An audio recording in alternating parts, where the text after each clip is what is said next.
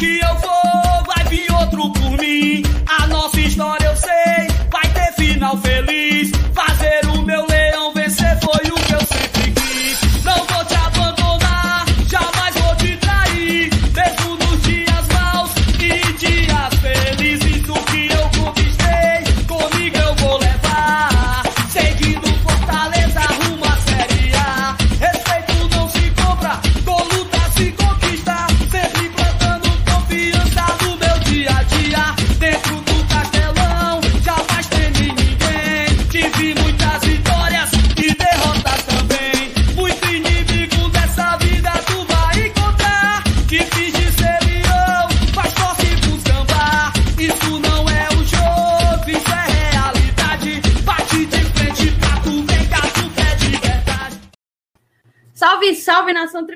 sejam todos bem-vindos a mais uma live aqui no Glória e Tradição. Começando mais uma semana, semana aí em que a gente volta a jogar o Campeonato Cearense, né? O Fortaleza vai estrear no Campeonato Cearense na próxima quinta-feira.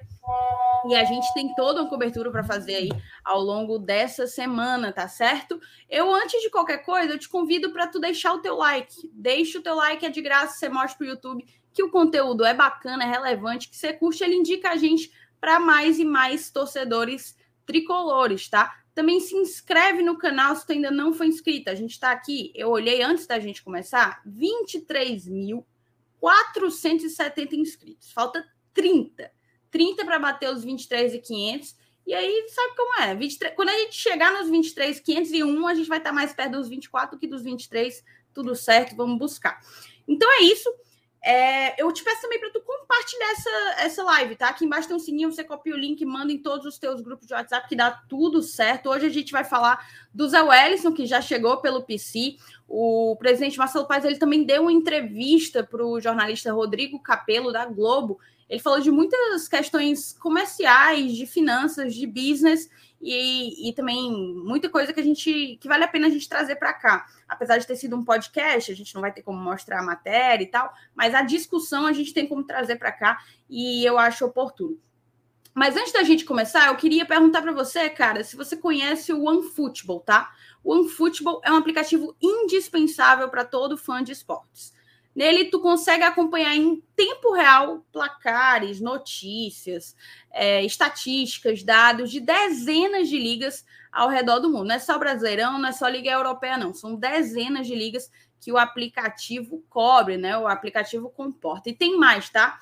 Você, torcedor do Lion, você bota lá, ó, meu time favorito, Fortaleza Esporte Clube. A partir do momento que você bota lá, você passa a receber notificações e fica por dentro de tudo que rolar com o nosso querido tricolor de aço. As últimas notícias, os próximos jogos, as escalações, enfim, a, a, atualização, né, durante o jogo, se tem cartão, se tem gol, se tem tudo, você fica por dentro de tudo, então não perde tempo. Vai agora aí no primeiro link da descrição, tá? Tem que ser pelo nosso link. Não adianta ir lá na, na história lá dos aplicativos e botar, não. Para ajudar o GT, você tem que ir pelo nosso link, tá? Aqui no primeiro link da descrição e também fixado no chat. Você vai lá e baixa, é gratuito e você fica assim, aquela coisa.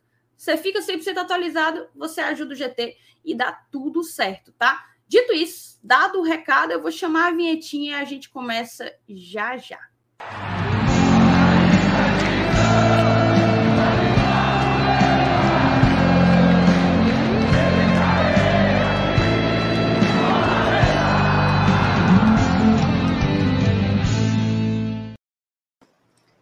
Começamos e começamos com um convidado, tá?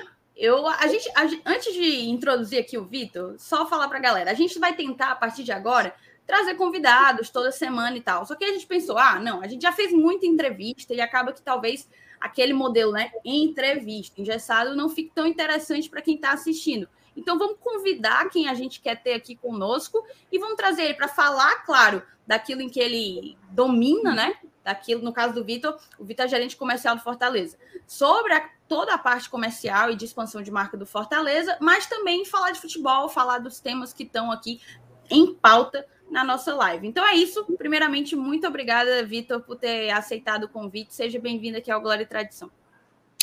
Eu que agradeço, Thaís. Vocês estão me ouvindo bem? Perfeito. Pronto, legal. Eu que agradeço o convite, fico lisonjeado de poder participar.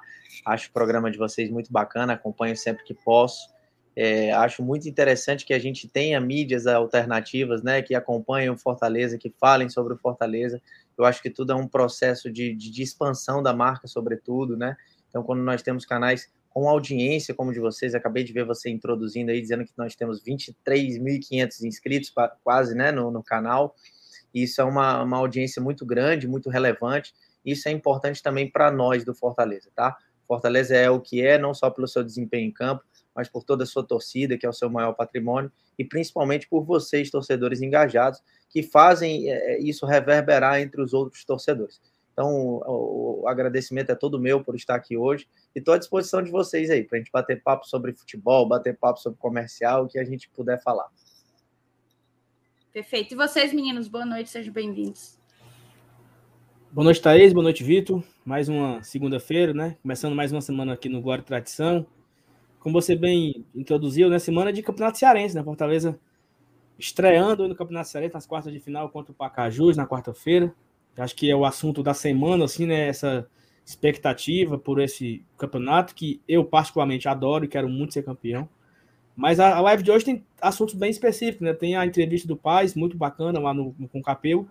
E vamos aproveitar o Vitor aqui, né, para tirar dúvidas, para ele até, sei lá, abrir um pouco a mente das pessoas, porque a galera, por muitas vezes, tudo, tudo é ligado ao marketing, né? Ah, é o marketing do Forte, mas às vezes tem marketing, tem o comercial, tem as lojas, só aí são três departamentos diferentes do clube que giram em torno, que, como, como diria Marcelo Paz, né, que faz a bola entrar no final das contas. Então, agradecer a presença do Vitor aqui, que a nossa, nosso papo aqui seja bastante, bastante rico, né? E, a, e que a galera curta aí. Boa noite, FT. Boa noite, Saulo. Boa noite, Thaís. Vitor, muito obrigado pela presença. Agradecemos demais aqui hoje. Espero que a conversa seja muito boa e que a galera possa curtir não só o papo acerca de, do que você faz no Fortaleza, mas também dos assuntos que vai circular aqui por hoje. E pois é, né, Thaís? Além disso, né, além desses assuntos, a gente ainda agradece a presença da galera que vem chegando por aqui. Só ler aqui rapidinho, dar uma passadinha aqui no chat. O Marcos Sampaio, ele dá primeiramente boa noite. Pois, é, desejou boas semanas a todos, né? Com like ativado, foi o primeiro comentário da noite. Muito obrigado, Marcos, por já chegar chegando. O é, Relai Henrique dá boa noite para a Nação Tricolor. O Maxwell também dá boa noite. Josué, é, Joel Freitas também dá boa noite aqui, agradecendo. O W Projetados, que está sempre por aqui, também está lá no nosso grupo de apoiadores, né? Dizendo que já começou a live mais esperada do dia, então deseja boa noite para a gente. O Ivens, que também recentemente chegou no grupo, dando boa noite. Saudades, Ivens, com você também. A Thalita também desejando aqui uma boa noite. O Ricardo, a Eliana, tá todo mundo aqui sempre ligado, a galera que vira membro, apoia o nosso trabalho. Agradecemos demais a presença de vocês aqui hoje. Lucivando também, desejando boa noite. O Vinícius, o nosso querido porteiro aqui, boa noite. Fazia tempo que o Vinícius não aparecia, viu? Rapaz, bem-vindo de volta, meu amigo. Eu já, tava, falta. eu já tava achando estranho, sabe, Thais? Inclusive, Vinícius, explique aí o motivo que seu sumiço recentemente, meu amigo, porque a gente ficou Vinícius estava em cárcere privado. Explica aqui pra gente, Vinícius, quem que tava ali prendendo dentro de casa, cortar a sua internet. Bota aqui, é. ó, o Emanuel Santos botou a notificação, sai quase antes do gol. Tá falando do OneFootball, tá? Bom demais. Aproveite e baixe aí, tá aí sábado, meu querido. Sábado, uhum. sábado, quando, quando o Moisés tocou, apitou a bolinha, entendeu? O Romero não tinha nem pego na bola ainda. É. Já foi. Eu, eu me assustei. Eu, peraí, pô. Como é que pode? É, é uma máquina o OneFoot. Uma máquina, uma máquina. O Eduardo é. Guedes botou aqui. O Sal tá aparecendo filho quando a mãe arruma. Eu também achei. Eu marquei o seu comentário, Eduardo, porque eu também achei. O cabelinho partido pro lado, ó. Lindo. Mamãe arrumou. E aqui, ó, o Marcelo Blocos tá por aqui também. Meu personagem predileto dos Simpsons. Vende, vende. Vamos falar disso aí. Vamos falar disso aí. Por fim, o Rios Vicente, nosso membro aqui do canal. Boa noite, galera do GT. Abraço tricolor direto de Itajaí, Santa Catarina. É longe. Um grande abraço para você, viu, Rios? Então, assim, longe vamos começar, né? Longe e frio. Aí, 10 minutos, 10 minutos de live, a gente não conversou sobre nada ainda. Já estamos perto de bater 500 pessoas. Então, assim, deixa o like, se inscreve e manda pergunta no chat, manda superchat para mandar pergunta para mandar perguntas para o Vitor. E vamos começar, Thaís. Vamos aproveitar aqui que tem, tem tempo, não tem? É, vamos aproveitar. O, o, o Palheta tá por aqui. For... Palheta, 10 minutos aqui foi só de introdução. Não, não é para entrar na cota da, da, entrevista, não, não, pelo amor de Deus. Ô, Thaís, pode, pode deixar que o Palheta eu cuido amanhã. Ele come bastante, eu prometi um brownie para ele. Então pode ficar tranquilo, o horário está livre hoje. Uau. Pois vamos embora. Ô, Vitor, antes, assim, só para introduzir para a galera, é, você tem sido bem ativo nas redes sociais e aqui eu já, já aproveito para falar em nome do Glória que máximo respeito ao trabalho que você vem fazendo. A gente tem, apesar de não termos a propriedade de quem está dentro e ver a dinâmica de bastidor é, da expansão comercial do Fortaleza, para o torcedor também está ficando cada vez mais. Putz, Fortaleza está buscando uma outra prateleira, entendeu? Está buscando outra prateleira. E eu queria primeiro te parabenizar a gente sempre olha só para a comissão técnica, para o jogador, para o presidente, para o diretor de futebol e acaba esquecendo todo o background que tem atrás dessa galera que também trabalha muito e faz o Fortaleza ser o que, o que é hoje. Aí, nessa toada, eu já te pergunto: o que é que tu de fato faz, do que é que tu de fato cuida e qual é o momento, assim, tu, em, em que momento, como que tu viu, como que tu, o Fortaleza estava quando tu entrou e qual é o momento agora comercial do Fortaleza? Pronto. Primeiro, agradeço aí os elogios. É um trabalho de muitos, né? Que em conjunto aí a gente consegue ser um time muito forte. É como você disse, é, há, uma, há uma integração muito clara entre muitos setores no Fortaleza e esse trabalho é, sincronizado é que, é que faz com que a gente obtenha os melhores resultados. Eu tento nas minhas redes sociais pessoais, de alguma forma, trazer algum tipo de, de, de, de, exposição ou de informação do que acontece em algumas situações do clube, algumas situações comerciais. Porque o torcedor, eu acho que ele ainda carece desse tipo de informação, né? Nós não temos, assim, a, a noção do quanto é difícil para nós, por exemplo, é, é trazer para o uniforme nos últimos três anos 14 marcas cearenses. É, 14 empresas cearenses que acreditaram e apostaram no Fortaleza, né? Algo que foi único na história. Nós nunca tivemos isso num período de três anos. Então, é, às vezes a gente acha que simplesmente aconteceu porque aconteceu, e a, e a gente que está dentro sabe que não foi isso. Então, o que eu tento trazer é um pouquinho assim de, de como são algumas negociações, do, de, de valorizando um pouco determinadas negociações, porque elas realmente, é, a cada negociação que a gente vai avançando e fechando, eu sinto que, que há um plus, seja no valor, seja na longevidade do contrato, seja na, na, nas contrapartidas alcançadas. Então, eu noto que a gente vem melhorando, né? E, e sobretudo, pela procura do, do, das empresas, né? É, a gente, em 2019, quando eu entrei no clube, nós tínhamos um trabalho incansável de prospecção, porque a gente tinha realmente uma dificuldade enorme de preencher o nosso uniforme. Mas não porque o Fortaleza não valia a pena, porque o Fortaleza simplesmente não chegava em determinados locais, né? A gente tinha, a gente não tinha uma capilaridade de vendas muito grande que hoje nós temos é, nós não tínhamos produtos criados, diversificados, né, aumentando a nossa prateleira, trazendo val é, valores menores, né, para que mais, mais, empresas pudessem aportar dinheiro no Fortaleza. Então, isso é um trabalho é, é formiguinho, um trabalho pouco a pouco que a gente vem fazendo. E hoje, por exemplo, né, com relação à prospecção, eu, eu, o que tem acontecido é da gente ter, estar sendo muito procurado nesse exato momento e a gente não ter a viabilidade de alocação das empresas no nosso uniforme. Hoje o jogo Fortaleza... virou, Vitor. É, eu não sei se virou ainda como eu gostaria, tá, Saulo? Mas assim, de, de, definitivamente houve uma mudança, né? Houve uma mudança. Hoje, hoje o nosso hoje o nosso trabalho ele é muito mais de, ter um crivo muito bem selecionado, de ter um filtro muito bom, né? Para que a gente avalie as melhores oportunidades, né? Existem mercados muito ativos no, no, futebol que a gente entende que a gente não pode ter fora do nosso uniforme, mercado financeiro, mercado de apostas, enfim. Então a nossa ideia é realmente buscar as melhores oportunidades, mas hoje eu posso te dizer sim que o Fortaleza tranquilamente seria procurado por 15, 20 marcas e teria o seu uniforme preenchido por todo o ano. Isso é um fato. É, é, cabe a nós agora selecionar as melhores oportunidades. Com relação ao, ao que eu faço exatamente no, no, no, Fortaleza, eu sou gerente comercial. O nossa, a nossa equipe comercial ela é ainda um pouco enxuta, tá? Nós temos dois diretores que cuidam dessa pasta, que é o Gama Filho e o Rafael Ximenes. Ambos dividem essa pasta, é, é, pois fazem isso desde o ano de 2018. Em 2019, toda a diretoria do Fortaleza ela se profissionalizou, né? E, e, estatutariamente o Fortaleza só possui um único diretor comercial, que é o Rafael Ximenes, mas ambos dividem essa pasta muito bem. teoricamente, o Gama Filho tocaria mais o canal B2C, que cuidaria mais de sócios e lojas, e o Rafael Ximenes ficaria mais no canal B2B, do qual eu faço mais parte, que seriam os patrocínios de camisa, ativos de arena e diversos outros é, é, negócios do clube. Vitor, deixa eu só te interromper rapidinho. É porque eu acho que o teu microfone ele fica se movimentando, né? Daí era só para ter um pouco cuidado, porque ele tem batido. Aí tá, ah, tá atrapalhando bom. até Perfeito. da gente escutar direitinho. Tá Pronto, bom, então qualquer coisa você vai me avisando, tá? Então é isso. Então, assim, eu tenho dois diretores, ambos teoricamente dividiriam assim o seu canal de atuação dentro do, do, do, do setor, mas a verdade é que todos fazem tudo né? Inclusive nós também, se eventualmente a gente tiver alguma demanda de sócio, de loja, enfim, a gente participa, a gente faz, tá? E eu acho que isso é fundamental para o bom andamento do negócio. Tenho junto comigo um outro gerente comercial que é o Arthur Marinho.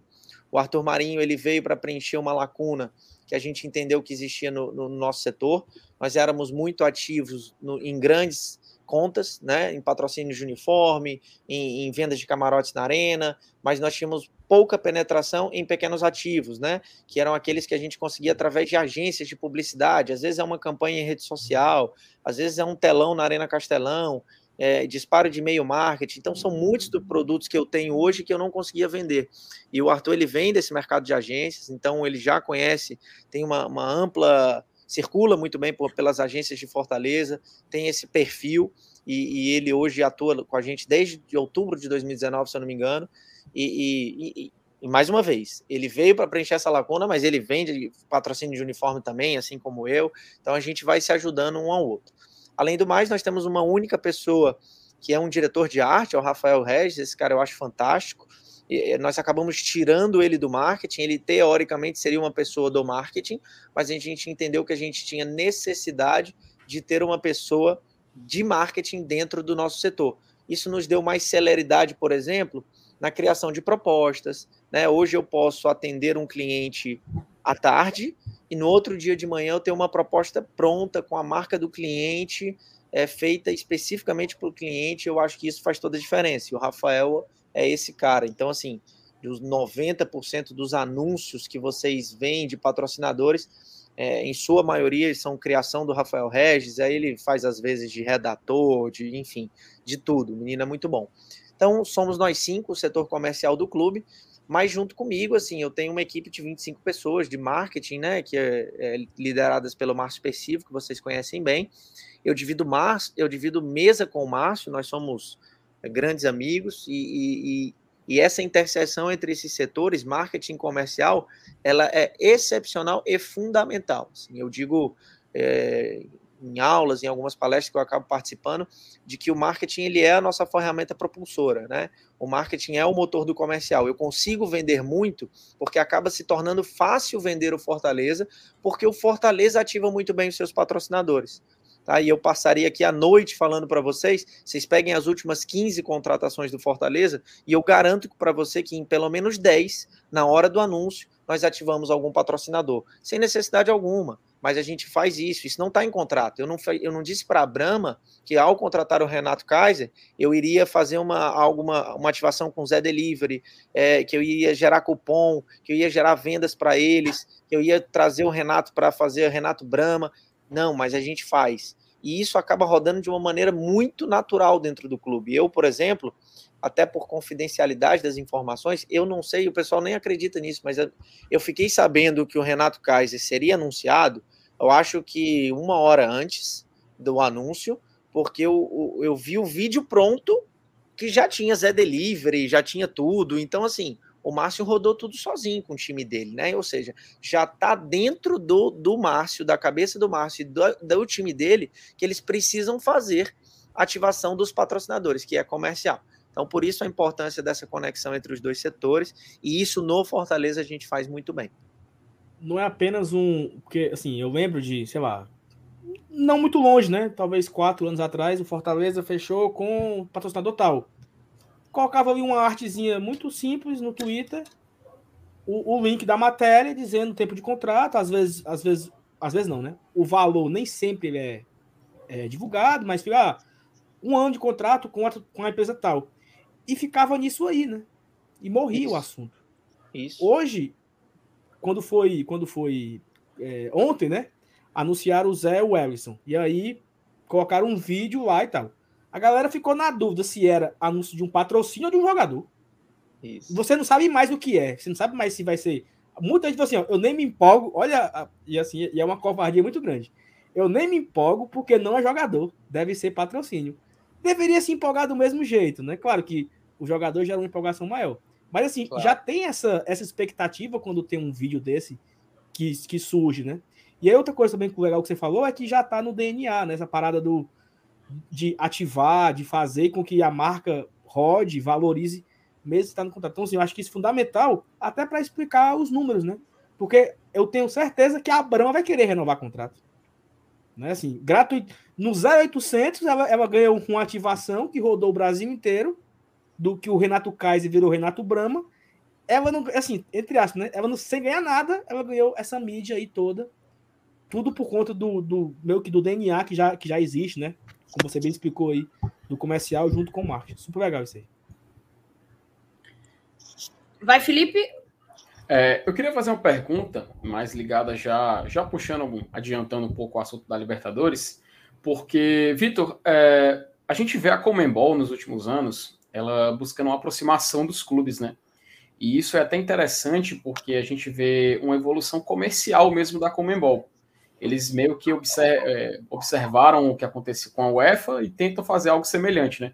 Por muitas vezes acabam errando, mas enfim, né? Aprendendo agora e estão evoluindo com isso é, até aproximação com alguns clubes, algum tipo, algum tipo de ação em conjunto eles já buscaram fazer, principalmente quando os clubes é, chamam uma certa popularidade. A gente até lembra que em 2019, né, 2020, perdão, Fortaleza, quando participou da Copa Sul-Americana, eles fizeram um mini documentário, postaram no seu canal do YouTube e tudo mais, né?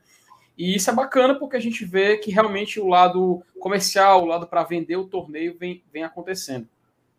Eu queria perguntar e emendar com uma, um, não diria que é uma preocupação, mas é que é um fato que aconteceu por duas oportunidades, que foram com Flamengo e Palmeiras, que é, os clubes participando da Copa Libertadores aproveitaram para fazer algumas ações comerciais e tudo mais, só que a Comembol por algum motivo, identificou algumas ações desse clube como marketing de emboscada, né? Que a gente sabe que é quando você vai fazer uma ação e meio que eles consideram que a Libertadores como produto está sendo utilizada de forma indevida. Enfim, é o critério deles lá.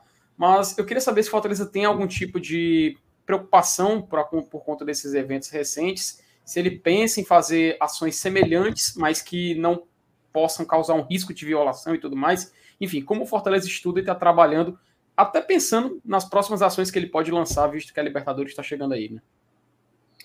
Olha, Felipe, é, esse ponto foi muito bem citado por você, porque assim, há uma evolução clara sim da Comebol com relação à, parte comercial da, da competição, né? Você vê que nos últimos anos ela tem ganhado naming rights, né? Então, assim, tem diversos ativos aí que estão sendo é, copiados mesmo, né? Estão sendo trazidos de outras de outras competições e que a gente sabe que deu certo. E isso tem trazido, de fato, uma evolução muito grande para o torneio. Mas essa evolução, eu, eu, eu costumo dizer que ela é uma evolução especificamente para a Comebol. Eu não sei se para os clubes os ganhos comerciais são muito grandes. Eu acho que existem perdas claríssimas de propriedades que antes eram únicas e exclusivas dos clubes e que agora as competições passaram a abrir os olhos e, e, e, entender que aquilo vale um valor e que tem um valor muito bom, e eles começaram a trazer para si. Isso não é errado, digamos assim, mas é para o clube especificamente em termos de receita, eu acho que é uma perda de oportunidade, tá? Então, sofremos um pouquinho com isso, assim, volto a dizer, absolutamente natural, eles são detentores da, da, da, competição, né, das propriedades em geral, mas com o decorrer dos anos eu tenho notado que a gente tem perdido um pouco mais de espaço dentro das propriedades comerciais. Mas é, é cabe a nós assim se reinventar. Eu acho que, estamos em meio a, a, alguns anos, né? Já, a gente já pode falar assim, né? Porque a pandemia veio a partir de 2020 ali em março e nós já, já estamos na terceira temporada em meio a uma pandemia, digamos. E, e, a gente tem se reinventado nas vendas, né? Alguns mercados simplesmente retrocederam seus investimentos, a gente teve que buscar aqueles mercados com, que não pararam, né? Mercados digitais que foram menos impactados, tivemos que adaptar as nossas entregas, tivemos um ano e meio de jogos sem público e mesmo assim não, não, não paramos as, as condições comerciais. né, entregues pelos clubes. Então, a gente, a, o nosso desafio é realmente se reinventar. A gente vai sim, sem dúvida, usar. Eu acho que isso é o ponto alto da nossa história, né? Não há como negar que a Libertadores é de fato o, o, o mais alto lugar que a gente poderia alcançar até hoje, né? E isso é importante ser frisado até hoje. Ninguém sabe. Até ano passado a gente não imaginava falar em Libertadores. Então, hoje, quando a gente fala de Libertadores, estar participando dela é algo incrível. Mas por que não participar dela e ir um pouco mais adiante? Né? Eu acho que isso é, é, é um, é, é, consequência, ano após ano, um trabalho, e que para nós, esse ano após ano, não tem sido um crescimento linear, tem sido um crescimento muito rápido. E isso é bom. O pessoal fala assim: ah, é ruim, Fortaleza está crescendo, ao invés de crescer devagarzinho, ele está crescendo assim de forma muito exponencial. Isso pode ser ruim porque ele não está preparado. Mentira, falácia. É óbvio que você crescer demais é maravilhoso. Se eu puder ser campeão da Libertadores, eu quero ser campeão da Libertadores. Não importa se eu estou lá a primeira vez. Né? Eu quero participar e dar um, atingir o, o pico, o máximo, né? E, e a questão de adaptação, você se adapta em cima do resultado. Ah, a gente não esperava ir para a é. Libertadores em 2021? Não esperava. Mas a gente chegou lá, e aí? O clube não está pronto? É claro que está pronto. A gente se prepara em cima da hora, faz mais obra do que precisaria em termos estruturais, contrata mais gente do que precisaria, muda a forma de pensar, modo de se organizar, o orçamento ele é, ele é alterado, inclusive durante o ano. Durante o ano a gente pode fazer, é, como já fizemos algumas vezes, para baixo, né? podemos fazer para cima. Se eventualmente o clube entender que há essa necessidade, houve um ganho de receita, há um ajuste dentro do orçamento, né? de forma a se equilibrar. Então, eu, eu, eu, refuto muito essa ideia de alguns torcedores de que o Fortaleza está crescendo muito rápido e isso pode não ser bom. Pelo contrário, quanto mais rápido você puder crescer, melhor, basta que você se adapte para isso. É, então, assim, com relação a, a, Libertadores, Felipe, a gente vai usar, sem dúvida, né? Inclusive com os nossos atuais patrocinadores, os nossos cuidados. A gente tem estudado muito bem o regulamento da competição, né? A gente tem sido acompanhado, e aí eu, eu deixo aqui o agradecimento, inclusive, para as pessoas da Comembol, é, inclusive em nome da Jéssica, Jéssica Castelo Branco tem nos ajudado muito, dado muito toque para a gente. Eles sabem que, que nós somos é, debutantes nessa competição na Libertadores, né? Ela até brinca com a gente, ó, vocês não são mais estreantes, vocês já participaram lá de, de da, da, Sul-Americana em 2020, então não pode errar nisso, não pode errar naquilo. Mas esse bate-papo, essa comunicação com o pessoal da Comebol tem nos ajudado muito. A gente vai adaptar sim, mas vamos trazer novidades para o torcedor. Aguardem que o mês de março promete aí, vamos tentar trazer alguma coisa legal e, e sempre ativando patrocinadores de forma que a gente não fira o regulamento da competição. Da competição. Perfeito. Vitor, assim, é, é, quantos patrocinadores o Fortaleza tem hoje? Ativos. Vamos lá, na camisa? É, assim, na camisa e também no, no geral, né? Não sei. Não tá. sei. Assim, assim é, é, importante até você explicar, porque nem sempre o patrocínio vai para a camisa. O patrocínio Perfeito. vai para a placa do, do treino, o patrocínio vai para o site, vai para o Instagram, né? Então tem várias formas. Né? Perfeito. Na camisa, vamos rapidinho contar comigo aqui. Na Homoplata a gente tem a Freitas Varejo, nós temos a Apodi no Escudeto, nós temos a Zeni no Master, nós temos a MRV na Manga, nós temos a Beat no Barra Frente, nós temos a Champion Watch no Barra Frente. Nós temos o Brisa Net no na Master Costas, nós temos Jaguar Tintas no Barra Costas, nós temos a Unimed no Barra Costas 9, nós temos Bet Sul no Calção 10, nós temos o Grupo Zelo 11, nós temos Governo do Estado 12, Prefeitura 13. Então, no geral, na camisa do Fortaleza, nós temos 13 patrocinadores. Acho que eu não esqueci ninguém, tá? É, temos espaços disponíveis na camisa? Temos. Quando eu falo camisa, eu falo uniforme, tá? Então, eu tenho alguns espaços no calção. Temos negociações em andamento? Sempre. Isso sempre vai existir. Seja para renovação de contrato, seja para contratos lá na frente. Talvez a gente já esteja negociando alguma empresa que quer entrar no Fortaleza. Eu não tenho espaço hoje para a oportunidade que eles querem, mas eu já estou pensando lá em 2022, em 2023, em 2024. Tá? Então, hoje na camisa, nós temos 13 patrocinadores. Nós temos também, por exemplo, e aqui eu vou citar dois, Coco Bambu e a Naturágua. São dois patrocinadores oficiais do clube, mas que eles não estão no ativo do uniforme. A Ambev, né, a Brahma, né, com a marca Brahma, também é patrocinador oficial do clube e não está no uniforme pela legislação. A legislação não permite que eles façam exposição em uniforme de marcas de bebida alcoólica. É, a não ser que fosse é, é, zero álcool, mas aí não faz parte da diretriz da empresa deles, eles preferem ativar a marca Brahma nos demais produtos do clube. O que eu acho até uma incoerência, né, da legislação, e eu acho até que a gente deveria avançar sobre isso, né, porque assim, a, a, a Brahma e, e diversas outras bebidas, elas são amplamente divulgadas, em todos os canais de comunicação. É, eu estou vendo TV, no intervalo aparece a número um, a Brahma, a melhor cerveja do Brasil e tal. Sendo que na camisa eu não posso ter. Então eu estou tendo uma divulgação enorme da marca na, na transmissão, né? Que é, que é algo que tem um alcance gigantesco mas eu não tenho, não posso ter dentro do uniforme. Eu acho que isso deveria ser revisto, ampliaria mais uma vez o leque para os clubes. É um mercado bastante ativo e que tem tudo a ver com futebol, gente. Quem aqui não vê futebol e toma uma cervejinha, até quem não bebe, Sim. bebe zero álcool, pô. Então, eu acho que faz todo sentido. E eu acho que isso deveria ser modificado. Mas então, assim, Ambev, Cocobambu, Naturago, Astral, nós temos um monte de, de, de, de empresas que são patrocinadores do Fortaleza e que são de, desde pequenos ativos a grandes ativos. Então, Saulo, assim, de forma resumida, eu te diria que hoje o Fortaleza deve ter entre 25 e 30 patrocinadores no total, tá? Eu não vou cair aqui na armadilha de citar um por um, que eu vou acabar uhum. esquecendo, uhum. mas no uniforme nós temos 13, que é onde é o nosso, nosso maior destaque, assim, digamos. Perfeito. E assim, é, você falou um ponto interessante. É, a gente já talvez esteja em contato, contatos com algumas empresas para lá na frente. Porque por muitas vezes, assim, e eu eu não, não, eu não vou citar o nome, por questão de mesmo, né? Mas assim, uma empresa está patrocinando três times aqui do, da região e não patrocina o Fortaleza. Muita gente pegou corda. Ah, Fortaleza foi preterido. Porque a Fortaleza já tem a concorrente dela na camisa, né? Então, assim, não vai rolar por isso, é óbvio. Se, se o Fortaleza não tivesse a concorrente na camisa, certamente receberia também o patrocínio. Então, assim, são, são às vezes o óbvio precisa ser dito, né? Porque a e galera Saulo, dá a corda. E um detalhe, que... e um detalhe, a concorrente está conosco há desde 2015 ou 2016. A MRV Exatamente. é nossa patrocinadora, uma das nossas mais antigas patrocinadoras, uma das mais fiéis patrocinadoras do Fortaleza. A MRV ampliou muito a sua, a sua participação no futebol nos últimos anos e como forma de estratégia, né, a MRV aumentou a sua participação no futebol em um clube específico, que é o Clube Atlético Mineiro. Né? Uhum. Então, eles estão fazendo uma arena super moderna para o Atlético. Né? E, detalhe, o um único clube no Brasil, além do Atlético Mineiro, que a MRV continuou, foi o Fortaleza. E não é por acaso, não é um detalhe.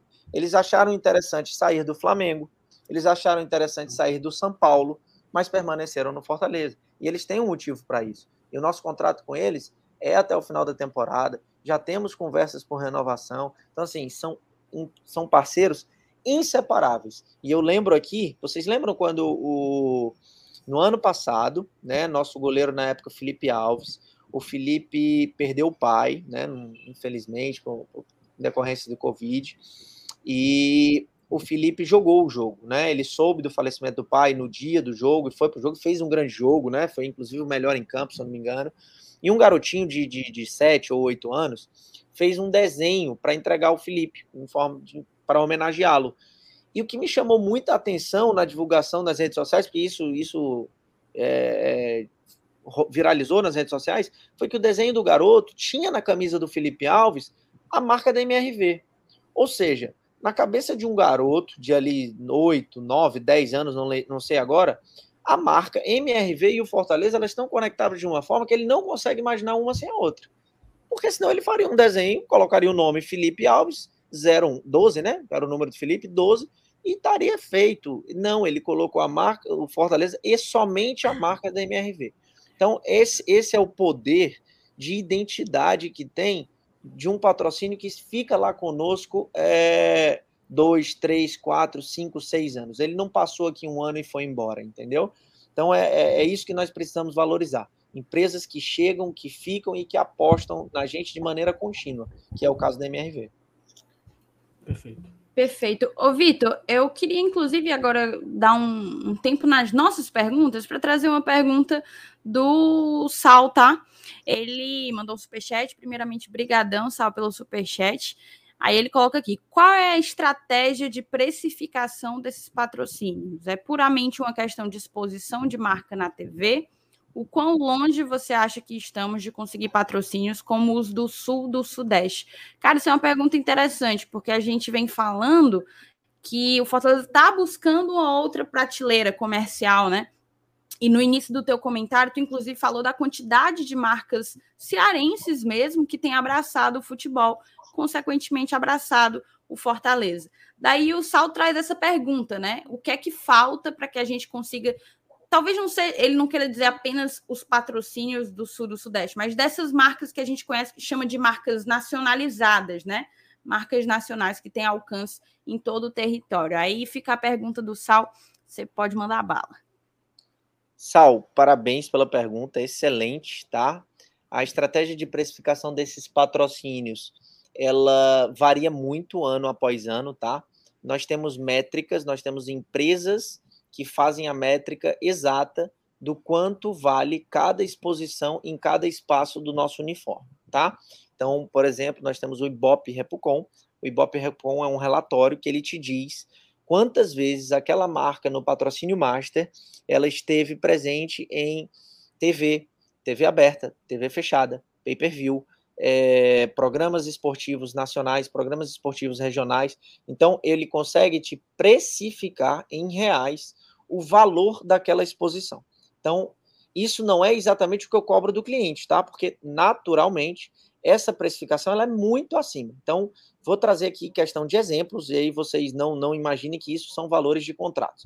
Mas se uma empresa patrocina o Fortaleza investindo o valor de um milhão de reais, possivelmente, dentro desses, dentro desses, dessas métricas de resultados, ela vai ter uma mídia total de, sei lá, 30 milhões de reais no decorrer do ano. E de mídia qualificada, que é aquela em que a marca aparece melhor, né? Por exemplo, se a gente estiver dando uma entrevista, o nosso treinador está dando uma, uma entrevista para o Esporte Espetacular, uma exclusiva de uma hora, e ele estava com uma camisa que estava aparecendo a marca ali com bastante focada, né? A gente chama isso de mídia qualificada, ela também tem um valor. Então ela vai ser, sei lá, o cara investiu um milhão de reais no patrocínio, ele teve de mídia total 30 milhões de reais de retorno, mas ele teve de mídia qualificada ali 14, 15 milhões, tá? Então eu consigo entregar isso para o patrocinador, mostrar para ele quanto a marca dele alcançou, né, o quanto ela valeu e quanto ele pagaria se ele fosse unitariamente investir naquelas mídias, tá? Mas a gente precifica muitas vezes por análise de mercado, né? É entender um pouquinho, conversar com as pessoas do sul também. Vem cá, quem que vocês acham que a gente tem um alcance semelhante, né, em termos de torcida, em termos de engajamento, né, o quanto vale um, um, tweet do Fortaleza, o quanto vale uma publicação do Fortaleza no feed, tem empresas que fazem isso. Então, a precificação de produtos, ela é sempre em cima disso, como eu falei logo no início da resposta, ela varia muito, né? A precificação desse ano ela precisa ser muito diferente da do ano passado, porque eu tenho uma entrega muito diferente. Ano passado eu não jogaria nenhuma competição internacional e esse ano eu vou jogar Libertadores da América.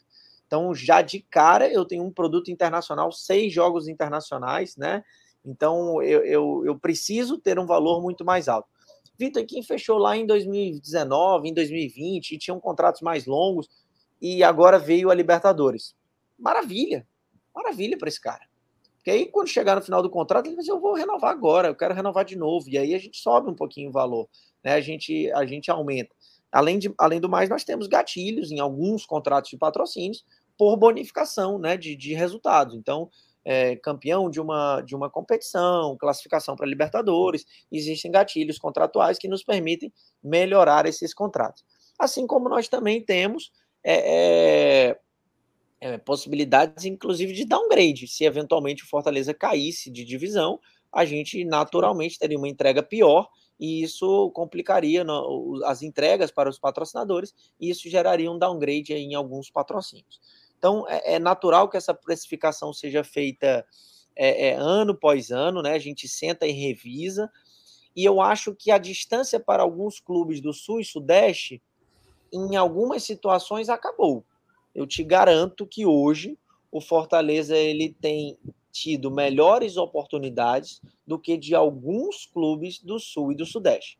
Óbvio que aqui a gente não está falando, de, sei lá, dos 12 grandes, ou pelo menos de, 10, de 8 a 10 grandes clubes do Brasil, porque eles ainda têm uma torcida muito forte, né? Então você pega, por exemplo, vou citar o caso do Grêmio especificamente. O Grêmio está na Série B, mas é natural que algumas marcas procurem o Grêmio para pagar mais ao Grêmio é, é, do que pagam ao Fortaleza para patrocinar na mesma propriedade de exposição. Isso faz sentido? Não sei. Eu entendo que o Grêmio tem uma massa gigantesca de torcedores, mas eu consigo mostrar para essa marca que as minhas entregas com o engajamento atual da minha torcida, né, elas são suficientemente boas para equiparar a esse valor de patrocínio. Mas isso é, uma, é algo que, que é difícil da tá gente mudando, né? precificar o mercado, uhum. né? Exato. Eu acho que a gente conversa, mostra, né? Vai subindo, mas é, é, é natural que você veja por aí a, alguns anúncios de patrocínios que você fala assim, poxa, é injustificável essa empresa colocar X milhões no Vasco da Gama, no Cruzeiro, né, que são clubes gigantes, mas que hoje se encontram numa, numa situação um pouco pior, né? Se encontram em, em, divisões inferiores, com entregas mais difíceis, com brigas políticas, né? Isso tudo afeta o futebol, isso tudo afeta a marca que está lá estampada na camisa. Mas eu acho que há sim ainda uma distância, tá? Mas eu, eu espero que isso aos poucos vá diminuindo. Já diminuiu muito, muito mesmo. Perfeito. E, e assim, Vitor, é, é, até um spoiler aqui, né, do, do próximo ponto da live, assim, que o Marcelo Paz deu uma entrevista para o Capelo. E aí o Capelo citou que estava conversando com a turma dele de MBA lá na que ele está morando em Barcelona, e os caras simplesmente não sabiam que tinha uma final de Libertadores entre Flamengo e Palmeiras. Não sabia nem quem era Flamengo e nem quem era Palmeiras. Então, assim, estamos falando da maior competição da América do Sul, né? América Latina. Com e os europeus. Dois, os dois melhores, em termos de momento, dois dos três né, melhores times do país. Uhum. Talvez de um mercado, né? inclusive, né? que importa muitos atletas. Talvez do continente. Então, assim, os caras não sabiam que tinha final de Libertadores naquele dia. E aí o pai falou, pô, os times têm que chegar lá. A gente tem que aprender a vender, né? Então, assim, eu acho que é um pouco disso também, trazendo, né, descendo aí a, a, a, comparação, né? O Fortaleza ainda está entrando no, no mercado e está entrando. Então, acaba que a cada ano é, vai melhorando. E assim, aí a minha pergunta agora é o seguinte: não sei se vocês vão saber de cabeça, né? Ano passado, o Fortaleza tinha como orçamento é, projetado né, para 2021 6 milhões e 600 mil reais, mais ou menos, era o que estava orçado para o ano 2021, o orçamento aprovado pelo Conselho. Bateu isso em 2021? Ah, tu dizes de arrecadação de patrocínios, né? Patrocínios. É porque sim. o balanço vai sair em abril, sim, sim, né? Então a gente não sabe. Não, batemos. Batemos, batemos sim, graças a Deus, né? Até por isso eu estou empregado ainda, né? Mas, mas conseguimos sim, conseguimos bater essa meta. Eu acho que dentro desse, dessa parte de patrocínios nós consideramos ativos de camisa e ativos que nós chamamos são ativos que não são camisa, são propriedades de arena, camarotes, enfim. E, e, nós conseguimos bater, né? Aproveitamos essa boa fase que o Fortaleza teve, algo que aconteceu ano passado, há dois anos, de, diria eu, que vem mudando muito as novas negociações do clube, é que a gente tem conseguido fazer contratos mais longevos, né? Vocês viram que a gente anunciou a Zeni como patrocinador master por cinco anos, anunciamos a renovação da BrisaNet por quatro anos, anunciamos a Bit, né, como patrocinadora por três anos, agora a, a, o grupo Magno, né, da Champion Watch por três anos também. Então, assim, isso é muito bom, isso é muito importante dentro da previsão orçamentária de um clube, né? Eu já tenho. Ah, aí, ó. Ah, show de bola, essa eu vou mandar para eles. Gostei. Então, é, é, é, dentro da previsão orçamentária do clube, você ter essa receita já garantida para os próximos anos, isso é sensacional. Isso é fundamental. O pessoal acha que Fortaleza atingiu a Libertadores e está rico. Muito pelo contrário. Aumentam-se os gastos, aumentam-se os custos e o dinheiro tem que ser cada vez mais melhor distribuído o meu setor ele tem uma função única e exclusivamente arrecadatória. Eu não sei se o X milhões que eu consigo de um patrocínio, se ele vai ser utilizado na categoria de base, no futebol feminino, em esportes amadores, ou se vai ser só para contratar o Silvio Romero, não faço ideia. Isso quem faz e faz muito bem é o Marcelo Paes e toda a sua diretoria, né? Essa distribuição do orçamento. A nossa função dentro do comercial é totalmente arrecadatória. Então, é, isso é até uma confusão, porque assim, muita gente pergunta, poxa, mas é, é, vendo aqui que no balanço de outro time que tem menos patrocinadores, é, o valor de arrecadação de patrocínios ele é um pouco diferente, mas a gente precisa analisar uns números. Muitas vezes, dentro daquele número do outro clube, ele tem junto uma venda de placas de publicidade, que é algo que o Fortaleza não coloca dentro desse orçamento lá que você me disse de 6 milhões e pouquinho. Então, assim, nós negociamos aquelas placas, né? O direito de negociação das placas, né? É algo que a gente não coloca. Direito de transmissão de TV é algo que não entra também dentro disso, da, da dentro dessa, uhum. dessa conta do setor comercial, digamos assim. Então, já vi muita gente falando, mas fiquem tranquilos, as nossas negociações têm andado muito bem. A gente, a gente trabalha totalmente independente de qualquer outro clube seja nosso rival ou seja qualquer outro, a gente não se pauta pelas ações de, de, do, do, do, nosso rival, porque eu acho que isso não faz sentido, muito pelo contrário, a gente traz as melhores oportunidades para cá, muitas vezes elas vêm inclusive em conjunto, nós precisamos trazer para dentro da negociação também o Ceará, e isso acaba sendo natural. Temos feito isso de forma a beneficiar o Fortaleza, então isso não é ruim para o Fortaleza porque a partir do momento que, uma, é, que se coloca uma condição em que eu preciso ter, a marca precisa estar posicionada nos dois clubes da capital, é, é, é faz sentido que a gente traga também para a negociação o Ceará e que a gente feche esse patrocínio em conjunto. Ah, Vitor, mas a gente acaba levando um patrocínio para o outro time? Não vejo dessa forma. Eu vejo que nós trouxemos um novo patrocinador para o Fortaleza e que não viria. E, e, e, a forma da gente usar esse dinheiro é que vai fazer quem vai chegar lá na frente. E por isso nós terminamos em quarto lugar no ano passado. Então, nós não pautamos as nossas negociações e condições comerciais com o nosso rival, nem com nenhum outro clube de fora do estado. Vitor, mas assim, eu vou até aproveitar, porque esse era um dos tópicos que a gente tinha separado para tra tratar, eu que imaginei. é esses patrocínios em comum entre Fortaleza e Ceará, né? E, e, no nosso roteirinho aqui, a gente tinha. A pergunta ia ser: o que é que tem de bom nisso, o que é que tem de ruim? Tá. Tu já falou de um, de um lado o que é que tem de bom. Não sei se você vai falar se há algo de ruim, mas agora, depois que você falou isso aí, me veio uma curiosidade numa negociação como essa, a gente está aqui o tempo inteiro falando de valorização de marca, a, a, a, o valor da camisa do Fortaleza em 2022 é maior do que o de 2021, todas essas nuances influenciam. E aí vem um patrocinador comum para os dois acontece do valor de cada um ser diferente ou quando há uma negociação como essa é, são termos iguais para os dois times? Você comentou aí, eu fiquei com me deu essa despertou essa curiosidade. Thaís, em sua maioria os contratos acabam sendo iguais e eu vou tentar explicar o porquê.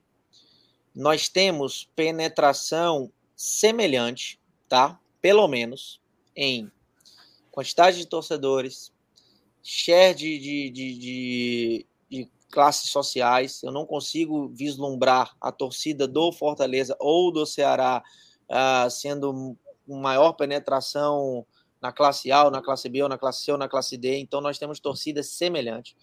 Nós temos presença de público nos estádios semelhante, tá? Estou dizendo sempre semelhante, porque sempre vai haver um diferencial para um lado. E é natural, e eu falo isso com muita clareza nos últimos três ou quatro anos, Fortaleza tem estado numa situação um pouco melhor em termos de alcance, de mídia, né? Nós acabamos tendo alguns feitos maiores esportivamente, o que nos traz de forma direta uma, uma, uma mídia maior, um alcance maior, mas eu ainda não acho que há uma diferença tão grande, suficiente para que eu diga que, a camisa do Fortaleza ela tem um valor tão superior. Então, não acho que faz sentido em algumas negociações como essa, quando nós negociamos em bloco, eu acabo conseguindo trazer esse valor para cima. Se eu tentar negociar de maneira separada, o que, que pode acontecer, Thaís? Eu vou dizer que a camisa do Fortaleza vale X e que ela vale mais do que a do Ceará hoje. E aí o Ceará, quando for trazer, for conversar com aquele mesmo cliente, ele vai dizer: não, mas vem para cá então, porque aqui eu consigo te trazer um pouquinho mais barato. E aí esse cara vai voltar para mim e eu vou dizer assim: pô, mas eu não quero perder esse cara. Então eu vou deixar daquele X que eu mostrei antes, vou cair para mais um pouquinho, vou dar 20% de desconto. E esse leilão vai fazer com que eu perca. Então a, a, a, a perda é para os dois clubes. A gente vai entrar numa, num leilão, numa negociação em que cada um vai lá e fala assim: não, o meu vale isso aqui, o meu vale isso aqui. E no final, quem sai ganhando é o cliente. Quando eu negocio em bloco, a gente tem condição fechada. A gente conversa todos os dias, todas as semanas, né, pessoal? Acho que empresa X nos, empresa X nos procurou, já colocaram a condição de ser negociada em conjunto. Então vamos, vamos lá, vamos estabelecer um teto e vamos estabelecer um mínimo e daí a gente negocia. Então, do mínimo, ele não passa, entendeu? Então, acho que o ganho é para o Fortaleza. O que, o que eu diria de ruim disso?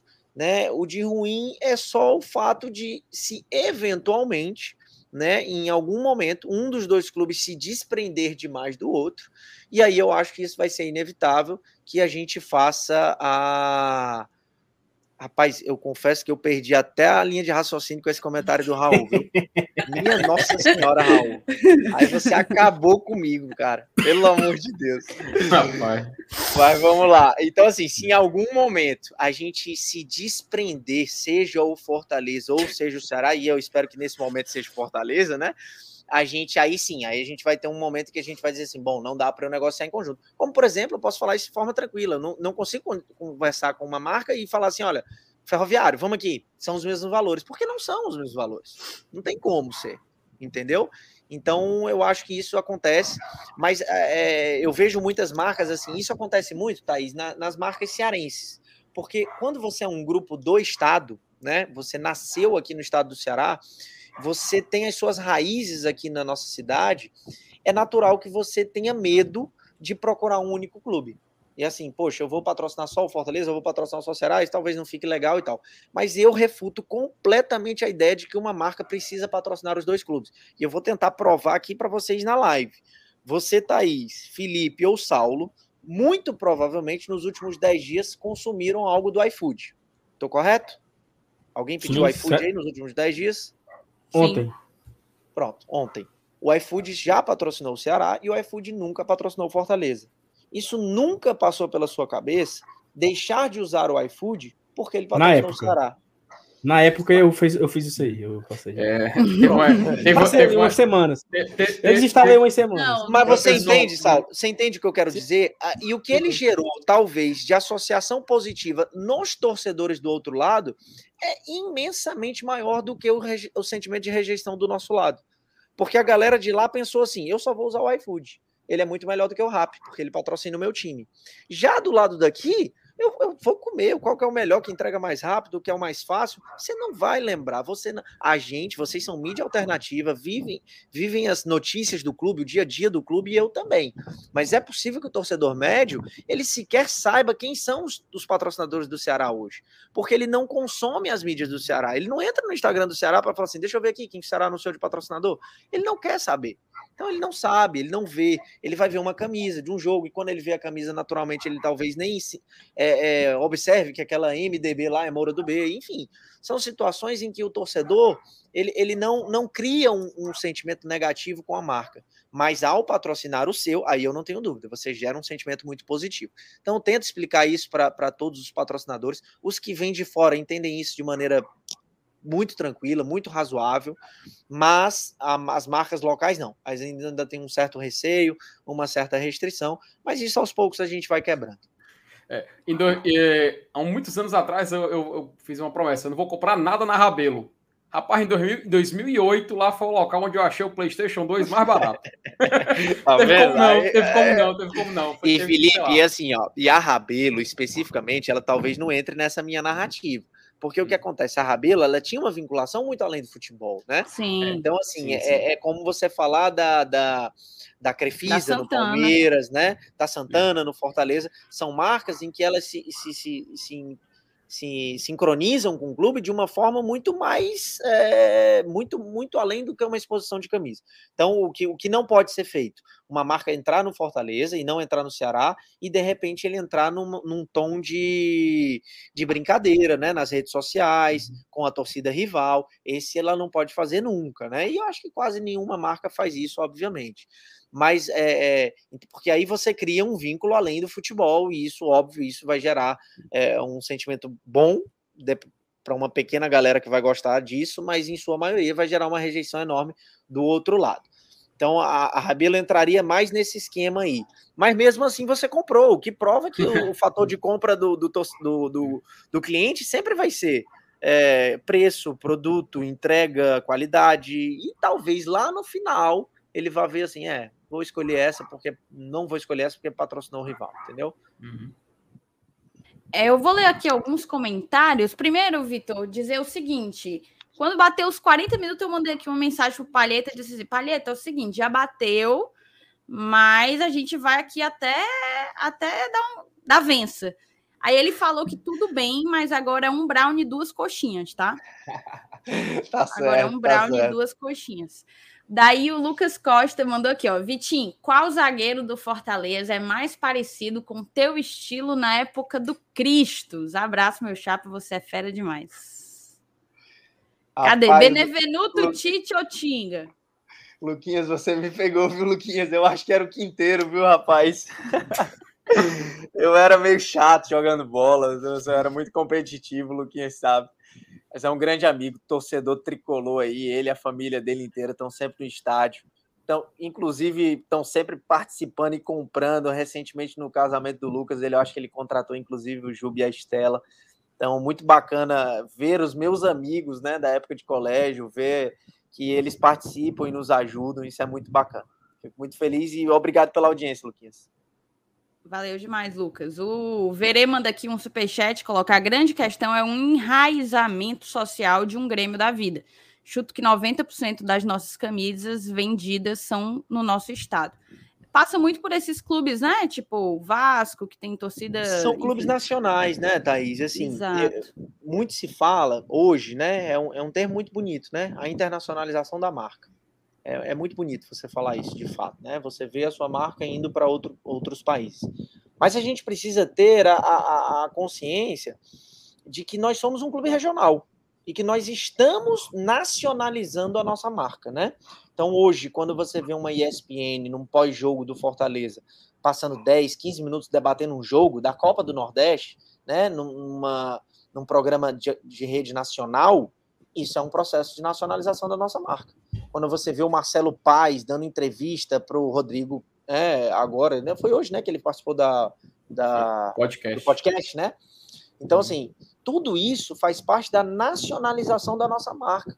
Então, vai ter um momento em que a pessoa, nossa camisa, ela vai ter venda pela, pelas lojas da Centauro, ela vai ter venda lá em São Paulo, no Rio, Hoje é natural que a gente não tenha essa procura, tá? É natural. Mas veja bem, o Atlético Paranaense também era um clube regional. E hoje eu considero que o Atlético Paranaense ele conquistou duas competições sul-americanas, conquistou uma Copa do Brasil, ele vem crescido muito, né? Tem uma gestão muito, muito bem é, é, destacada lá com Petralha.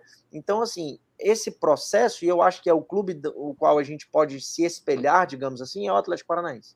Acho que é um clube que, que fez aquele trabalho calado, né? Fez um trabalho silencioso, mas que está colhendo os frutos agora, né? Então, é, é, estamos num claro processo de nacionalização, bastante avançado, eu diria, e já começamos de forma concomitante a internacionalização.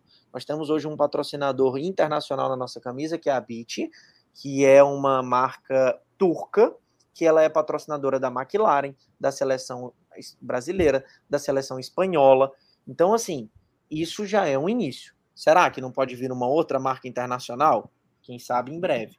Então, assim, tem muitas situações em que são, fazem parte de um processo de internacionalização. Já pensa, a participação dos nossos garotos, das categorias de base, lá que nós jogamos contra o Chelsea, né, com nossa categoria sub-12, sub-10, até o Alex Santiago participou dessas, dessas, na época ele esteve, né, nessa, nessa jornada nossa na Europa. Fizemos visitas a clubes europeus, né, na, na, presença também do Alex Santiago. E aqui eu destaco a presença específica do Alex Santiago.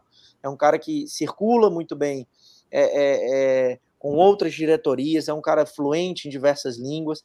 Então, é uma pessoa extremamente importante nesse processo de internacionalização da marca do Fortaleza. Há também dentro do Fortaleza um processo embrionário de eh, realização de soccer, de soccer camps. O que, que são soccer camps? É eu conseguir trazer para dentro da estrutura do clube é, é, grupos para fazer é, trabalhos aqui dentro do clube. Né? Então, assim, posso trazer gente do Canadá, posso trazer gente da África, posso trazer gente da Europa para treinar dentro do Fortaleza durante um período, durante 10, 15 dias. E isso também é parte da internacionalização da marca. Então, tem muita coisa a ser feita, tá? Nós temos sido bastante destaque no Diário Olé por conta do Romero, do De Pietri, do Voivoda, e isso também, a contratação desses jogadores no mercado sul-americano. Nós estamos sendo muito ativos no mercado sul-americano, né? Landázuri agora, Cevadios. Então, nós temos muitos jogadores. E isso tudo faz parte de um processo de expansão da nossa marca. Então, acredito eu que nos próximos cinco anos, cinco a dez anos, o Fortaleza vai estar muito mais presente no Brasil todo e também, quem sabe, fora do Brasil. Cara, agradecer muito a audiência aí, mais de 1.100 pessoas aqui conosco nesse momento.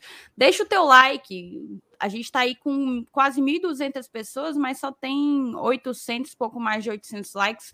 Então deixa o teu like, dá, dá para a gente bater esses 1.100 rapidinho agora, ó. Enquanto eu estou falando... Faltam 20, e faltam 27 inscritos para a gente bater os 23.500. Então eu acho que aqui, nesse momento, a gente tem mais de 23 pessoas que não certeza. são inscritas no canal ainda. Então se inscreva aí, minha joia, para dar uma força aqui pra gente, pra gente bater os 23.500. Ó, oh, Thaís, vai ver as mensagens ou eu posso fazer outra?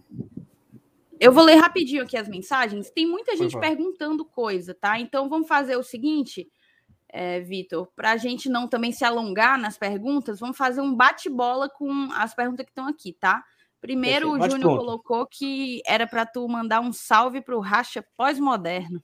Haha, Juninho, Juninho. Gente, todo sorteio a gente sai no mesmo time. Quarta-feira a gente tá junto, Juninho. Um abraço.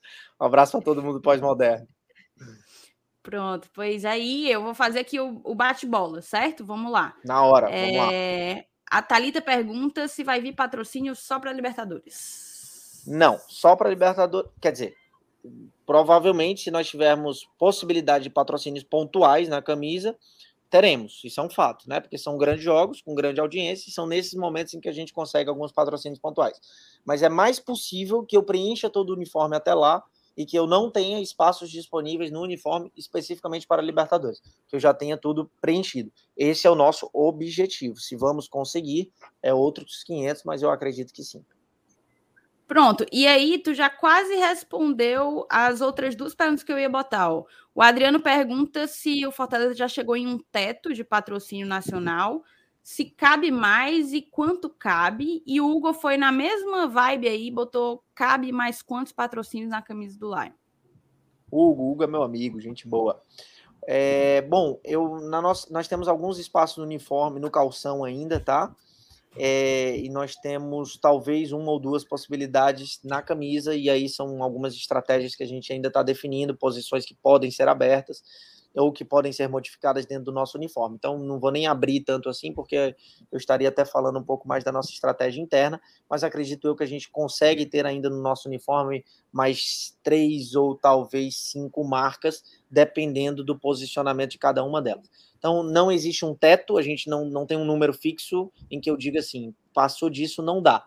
A gente encaixa, porque se eventualmente alguém chegar e falar que quer patrocinar o, somente o meião do Fortaleza, é um espaço que eu tenho livre hoje, por exemplo, mas que a gente não costuma vender tanto, né? É, é, a gente vai conseguir encaixá-lo lá, isso é um fato.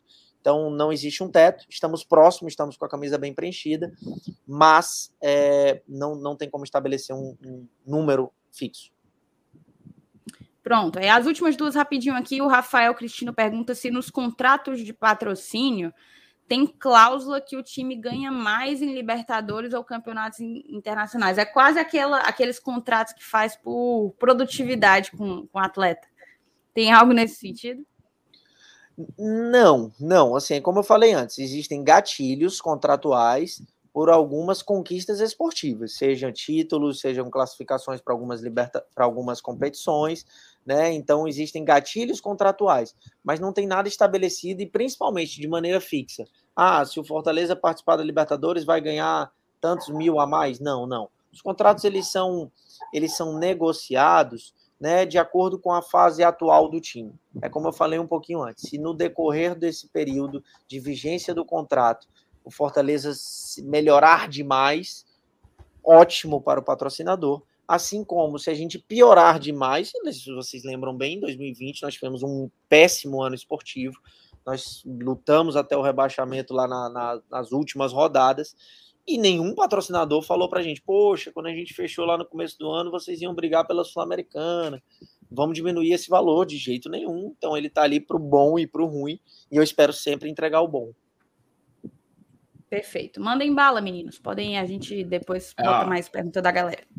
Vai, Aproveitar por Vitor, perguntar, fazer uma pergunta para ele que eu fiz é, para o Alex Santiago. Achei a resposta dele um tanto quanto interessante, mas eu acho que para o Vitor pode ser um pouco mais, é, mais, sim, mais porque ele pode entregar para a gente, né?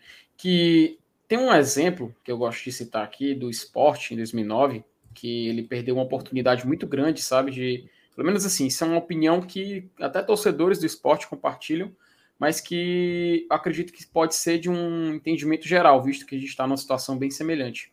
Em 2009, o esporte estava jogando a Copa Libertadores, ele foi eliminado nas oitavas de final, mas ele fez uma campanha que certamente chamou atenção. Afinal, ele tinha sido campeão da Copa, Copa do Brasil no ano anterior e conseguiu uma certa notoriedade, porém perdeu uma grande oportunidade de fazer é, não de fazer, não somente de fazer caixa, de fazer dinheiro com essa participação, mas também de conseguir algumas, alguns patrocínios, de conseguir é, realizar alguns eventos para popularizar a sua marca nessa, nessa, nessa ocasião.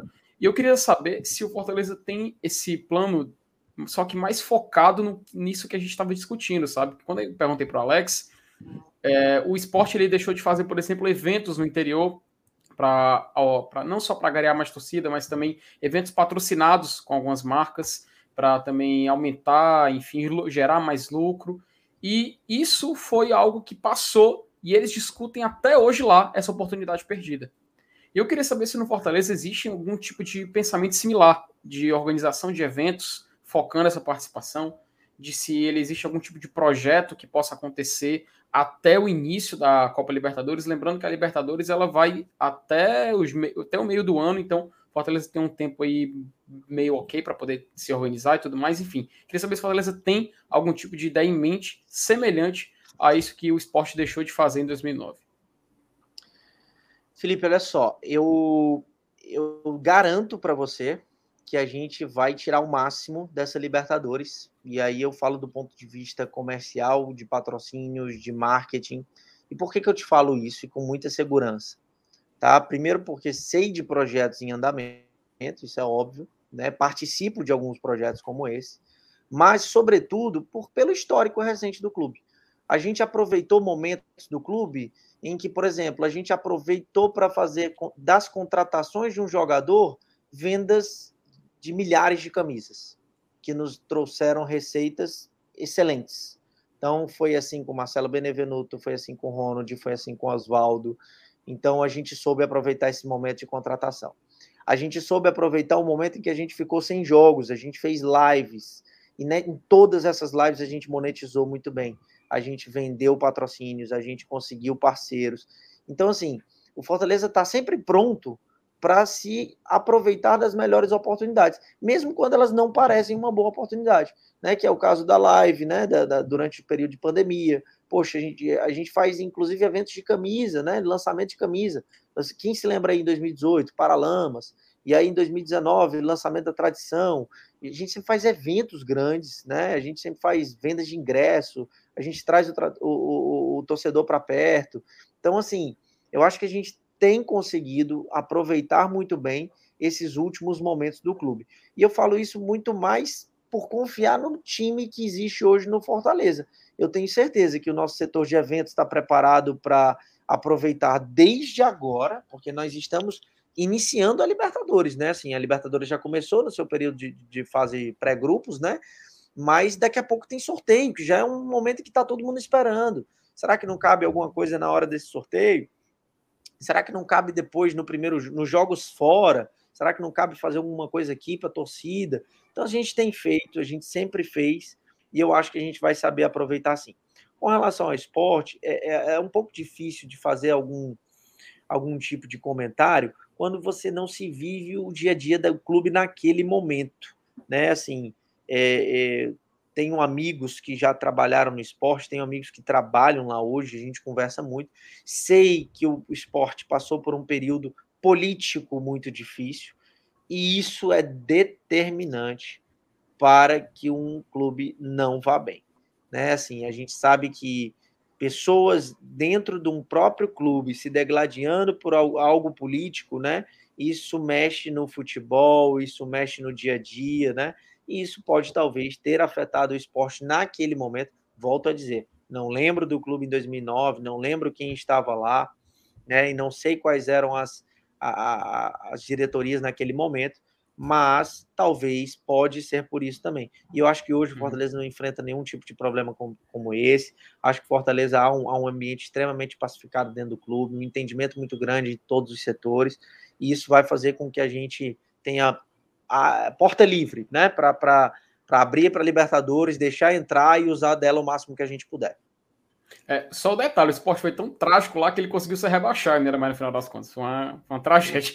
Não foi, não foi quando o esporte contratou aquele timaço com o Diego foi. Souza, com tudo? Lembro Na verdade, não, não. 2009, pra...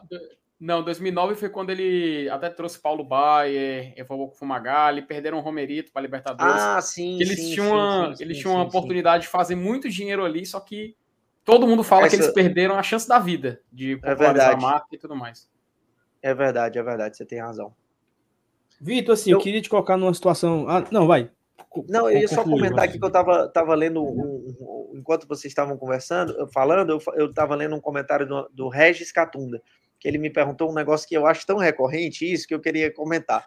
Ele falou assim: Vitor, o torcedor do Fortaleza prefere só o patrocínio master, sem poluição visual da camisa. Há uma pesquisa interna disso. Deixa eu só botar uma outra ah. pergunta para ti, vou Vai, sobre isso pergunta. também. Aí manda, tu junta manda, as manda. duas e responde junto, claro. o sátiro também. Ele colocou aqui, ó, o novo dono do Botafogo quer limpar a camisa deles para valorizá-la.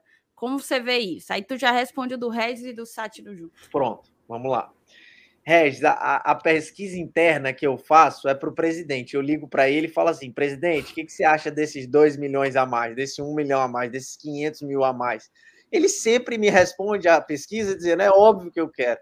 Então é necessário para o clube todos os novos patrocinadores que entram eu entendo o anseio de todos vocês, torcedores, por uma, uma camisa muito bonita e muito limpa. E a camisa do Fortaleza é muito bonita, né?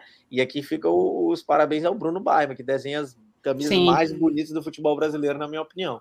Mas, assim, é, é, o uniforme de jogo em que a gente se apresenta, ele não é necessariamente o uniforme do Fortaleza que o torcedor vai vestir, que o torcedor vai usar no dia a dia que o torcedor vai na praia, vai no churrasco, vai no shopping, né? Que é o nosso manto, digamos assim.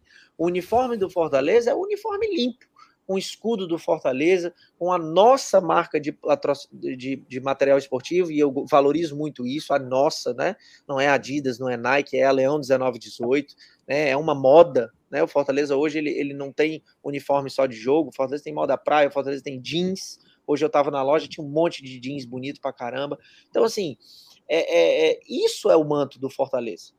Não, não, tem marca vinculada no nosso manto. As marcas vêm e vão, algumas ficam durante muito tempo, são muito importantes para o clube, mas o uniforme em si é esse.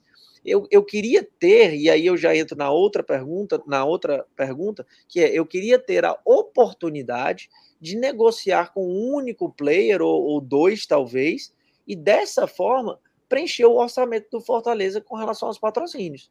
Então, eu gostaria demais de que a Crefisa falasse assim, Vitor, quero colocar os mesmos 80 milhões de reais que eu coloco no Palmeiras, eu gostaria de colocar no Fortaleza, e aí eu concedo até um desconto de 50% para a Leila, se ela quiser. é, e ela chegasse e falasse assim: eu coloco Crefisa e coloco Faculdade das Américas. Tá perfeito, o uniforme fica lindo, o uniforme do Palmeiras é muito e, bonito. É e, quero, e quero exclusividade. Mas eu não posso. Isso, mas eu não posso me dar esse luxo, né? A verdade é essa. Então, o que nós chamamos de uniforme feio, como às vezes eu vejo o pessoal comentando, ah, não tá legal, não tá bonito. Eu concordo. Eu concordo que ele poderia ser mais clean, poderia ser melhor. É como você abrir uma área de trabalho do, do seu computador ele tem um monte de ícone, né? Às vezes fica um pouco, um pouco ruim de ver. Mas a gente tem trabalhado a evoluir isso. Como? Vocês percebam que todas as marcas hoje, no uniforme, elas têm a mesma cor, né? Então a gente tem Estão um na padrão paleta do time, né? Digamos A assim. gente tem utilizado um padrão na utilização dessas marcas, né? O que nós já tivemos em 2019, em 2020, por exemplo, nós tivemos um laranja da Sportnet, não caía muito bem, os torcedores não gostavam. Tentamos mudar com o patrocinador e o patrocinador não gostou muito. Então, assim, é, a gente tem evoluído, tá? Tem evoluído a deixar sempre o uniforme mais bonito, mais leve, mais bonito.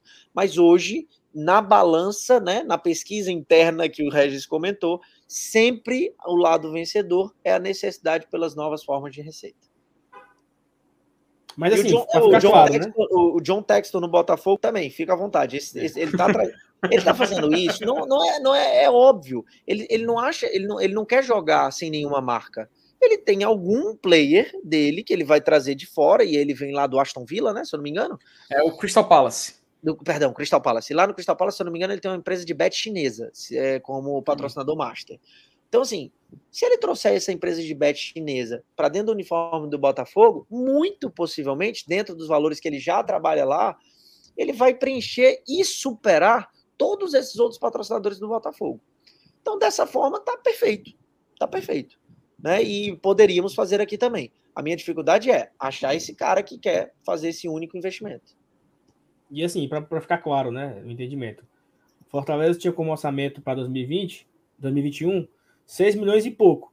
Se chegasse a MRV, Fortaleza, eu quero que você tire todos os patrocínios, você somente MRV, vou te dar 10 milhões por ano.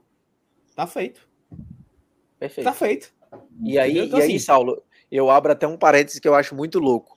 A, a, a cota mínima de patrocínio master do Big Brother Brasil esse ano foi 100 milhões, né? E eu não consigo entender, a, a- verdade é essa, óbvio, sei do tamanho, sei do alcance, e inclusive já já a gente vai estar ligado, né? Para ver o que, que vai rolar no BBB. Hoje tem jogo da discórdia, mas assim, é, mas assim, eu sei que é enorme, né? Que, que movimenta multidões e milhões e milhões de pessoas pelo Brasil, mas eu, eu entendo que um investimento desse de 100 milhões ele seria suficiente, e eu repito, seria suficiente para essa mesma empresa patrocinar todos os 20 clubes da Série A em uma posição de muito destaque, tá? Muito destaque. Su- é, imagino eu, por exemplo, que talvez eles seriam patrocinadores da manga de todos os 20 clubes da Série A, com esse mesmo valor, durante um ano, tá? Big Brother ele tem o quê? Três meses de duração? Três Uhum. meses. O que será que vale mais a pena, né? Eu estaria vinculado com todas as torcidas do Brasil durante um ano, por todas as competições, em uma, posição, em uma posição de bastante destaque no uniforme. Algo semelhante ao que fez a Caixa, né? Lá em 2018, estava em, na maioria dos clubes, né? Numa posição de destaque, e aí é outro tipo de investimento, né? É outra, é, é algo mais envolvido com, com, com E- governo, mas eu, eu, eu vejo que esse investimento no Big Brother, eu não sei se eu estou puxando para o nosso lado do esporte, mas eu acho que ele poderia ser também utilizado aqui conosco. É. Em, em outros anos, a Coca-Cola fez isso, nos anos 90, 80, 90. Patrocinou muitos clubes, não é? Isso, exatamente, exatamente. Era empresa privada. Thaís, eu não sei se é a última, para a gente liberar o Vitor para ir se preparar para assistir o jogo da Discord. Mas assim, Vitor, é, no orçamento, para acabar, no orçamento 2022, né, que eu estou com ele aqui aberto, a- o orçamento do Fortaleza para a temporada é de 10 milhões e 400. Vai tirar de, de- de- vai ser vai ser fichinha. Rapaz, fichinha nunca é, né?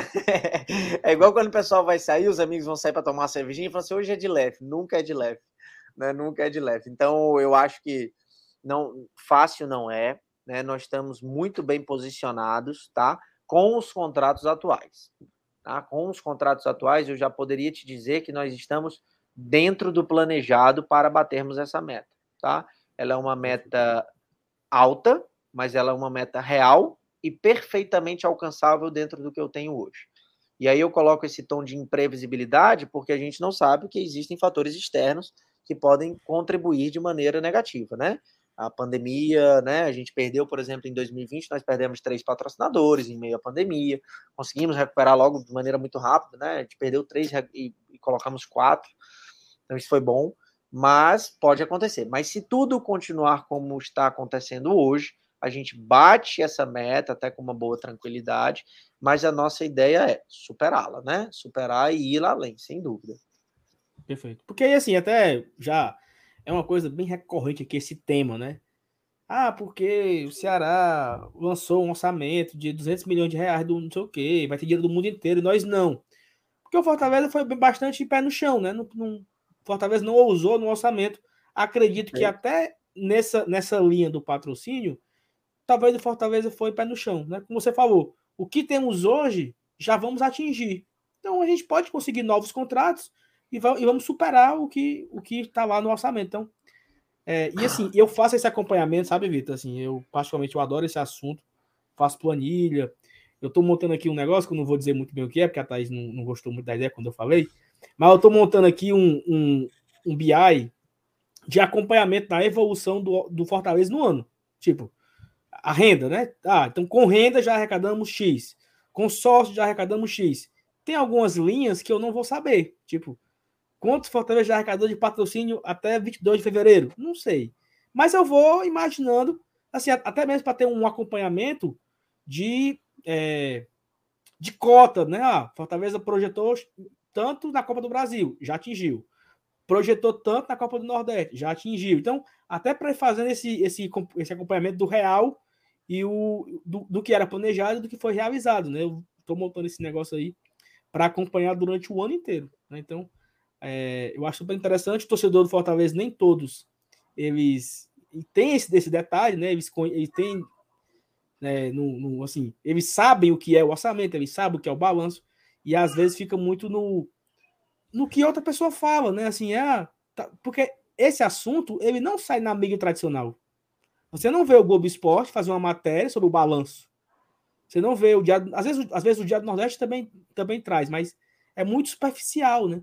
E nós aqui como meio independente, especializado no Fortaleza, falando do Fortaleza, a gente tem esse cuidado em, em gerar essa, essa informação, esse conteúdo para a turma que acompanha a gente. Então, é mais uma coisa que a gente tenta fazer aqui no Glória e Tradição. Legal, muito bacana e muito importante para nós. E eu estou à disposição, tá, Saulo? Assim, óbvio que nós temos é, é, algumas informações que elas são estratégicas do clube, então a gente não, não pode estar tá abrindo, né, de forma é, é assim, forma pública, digamos assim. Mas o que a gente puder te ajudar, eu me coloco à disposição. Eu tô vendo, galera. Bom, com relação ao horário, sim, fiquem muito tranquilos. Eu tô totalmente livre para vocês. Não, não me incomodo. Adoro esse bate-papo. Mas já vieram aqui no meu ponto já, mas é, com Já, relação viu? por mim, fiquem tranquilos.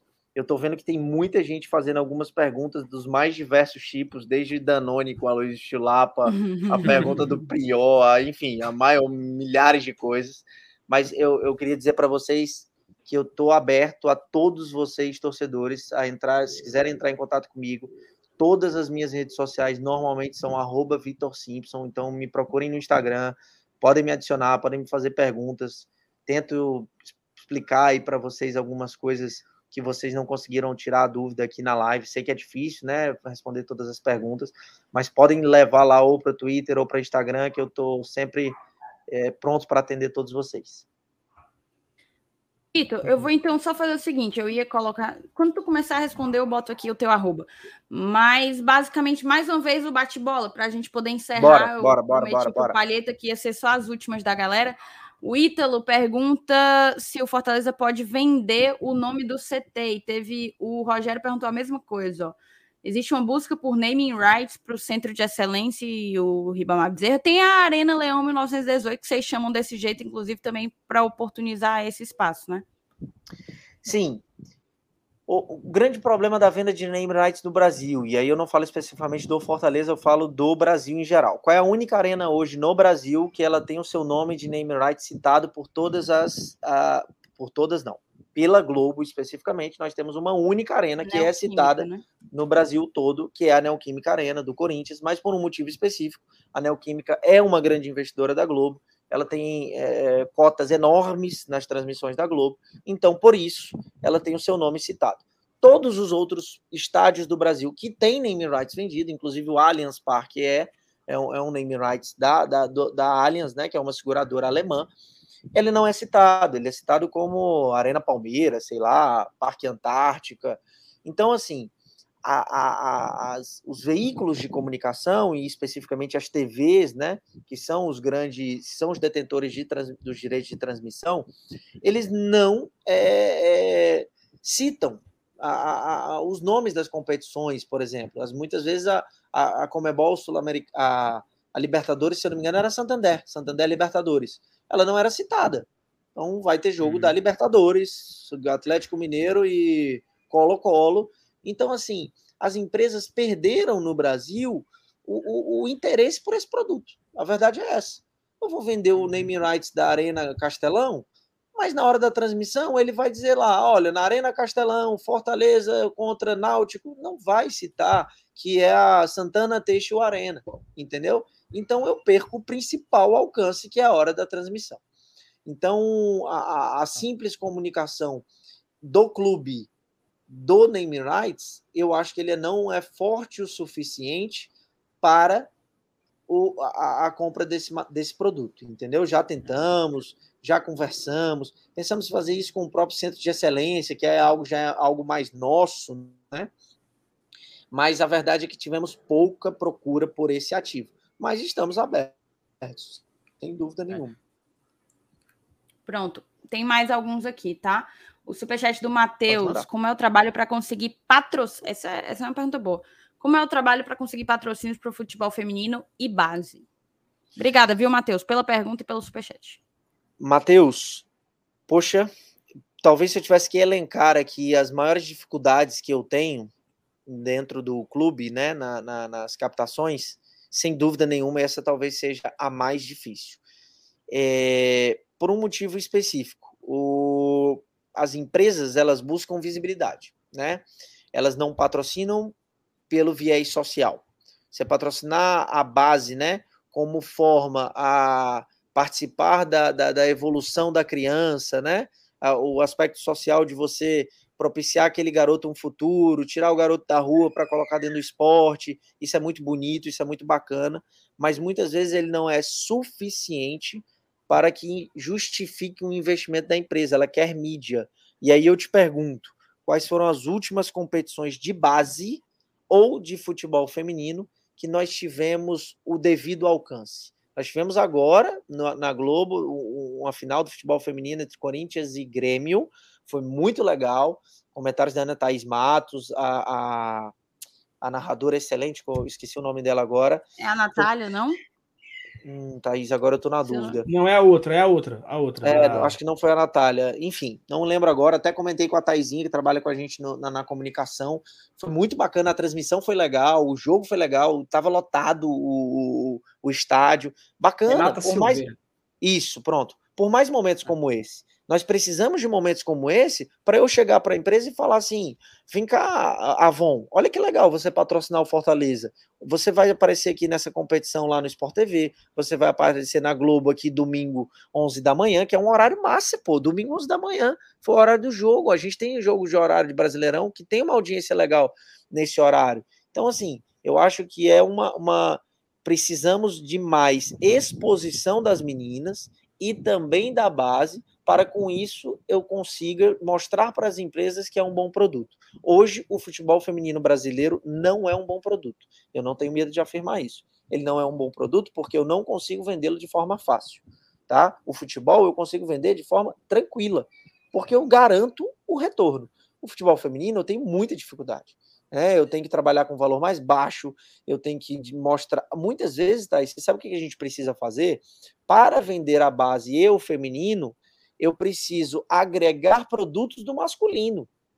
Então eu preciso dizer para a pessoa assim: vem ser meu patrocinador do futebol feminino, mas na verdade mesmo eu quero te dar um camarote, eu quero te dar um backdrop, eu quero te dar um, uma placa no centro de treinamento do futebol masculino.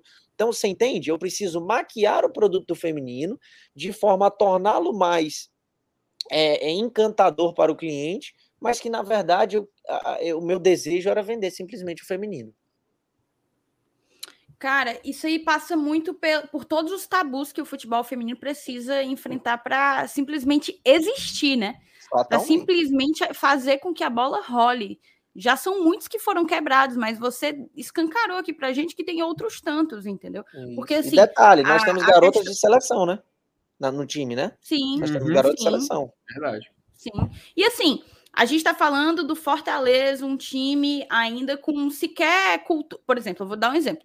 Corinthians, Ferroviário e Palmeiras são times que a gente já sabe que são baita time, eles mantêm baita times femininos, né? E a gente está falando do Fortaleza que ainda vai, né? Tá na Série A2, ainda vai construir, buscar o seu espaço. Se é difícil para que a gente consiga colocar em evidência times que já estão nessa estrada há um bom tempo, avalie para a gente, entendeu? E aí é esse processo de, de, quebra de tabus que, que vai demorar, vai demorar, é inerente. Você trouxe aqui a, a perspectiva comercial, que assim, doa quem doer. É um, vou usar uma palavra que você usou muito agora na entrevista, é um player determinante no futebol brasileiro, né?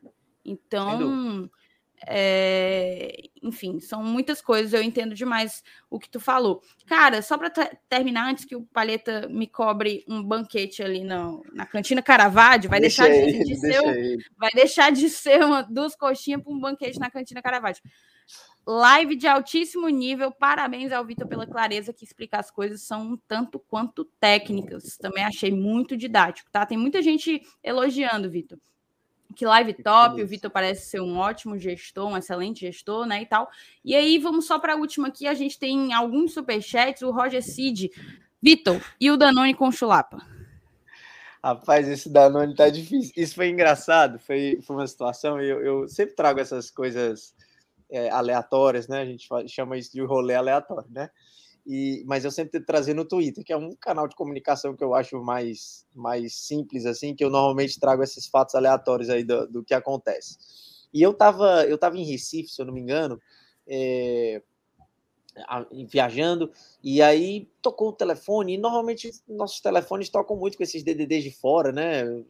Coisas aleatórias, eu uhum. quase nunca atendo, a verdade é essa. Mas eu achei o horário estranho, assim, umas 8 horas, e, a hora da noite, um, Alagoas, se eu não me engano, o DDD. Aí eu atendi, aí a, a voz do outro lado falou assim: Alô, Vitor? Aí eu disse: opa, quem tá falando? Aí disse: não, quem tá falando é a Luísio, Chulapa. Aí eu quase falei assim, vai, fala logo, quem é, que tá, quem é que tá brincando aí comigo do outro lado? Aí ele já emendou numa brincadeira, assim, ó, oh, eu dava muito trabalho em campo, mas agora eu tô só no Danone mesmo. E por coincidência, há, há três, quatro meses atrás, em novembro do ano passado, eu dei uma palestra num evento em Maceió e o Aloísio participou. Ele tem uma marca de cerveja, então ele a marca de cerveja, não sei se ele é sócio, se ele é garoto propaganda, não lembro agora muito bem. Mas ele estava lá, a gente trocou um bate-papo bem rápido, mas ele fatalmente não lembrava de mim por isso. E ele me ligou, provavelmente porque alguém deu o telefone, né? Falou assim: ó, quem resolve as coisas de comercial lá no Fortaleza é o Vitor, e ele me ligou. Então ele, ele ligou para trazer uma oportunidade de uma marca que ele, que ele tinha. A, que era associada com ele, dessa marca, e ele quis fazer esse, abrir essa, essa comunicação com o Fortaleza, para depois o dono da marca entrar em contato comigo.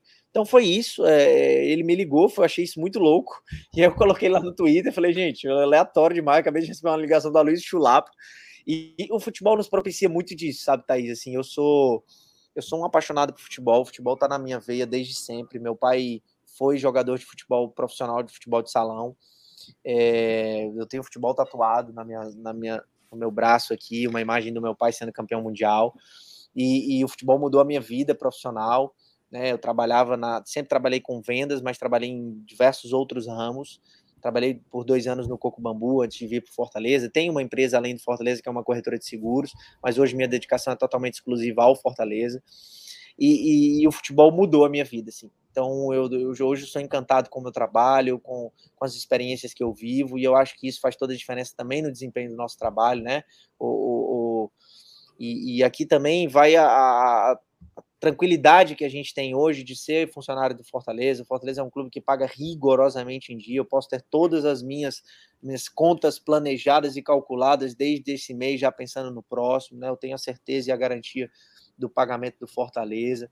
Isso parece simples, né? Isso parece algo natural para uma empresa, mas é, mas porque o Fortaleza hoje é uma empresa, né? E nem todos os clubes do Brasil são essa empresa, né?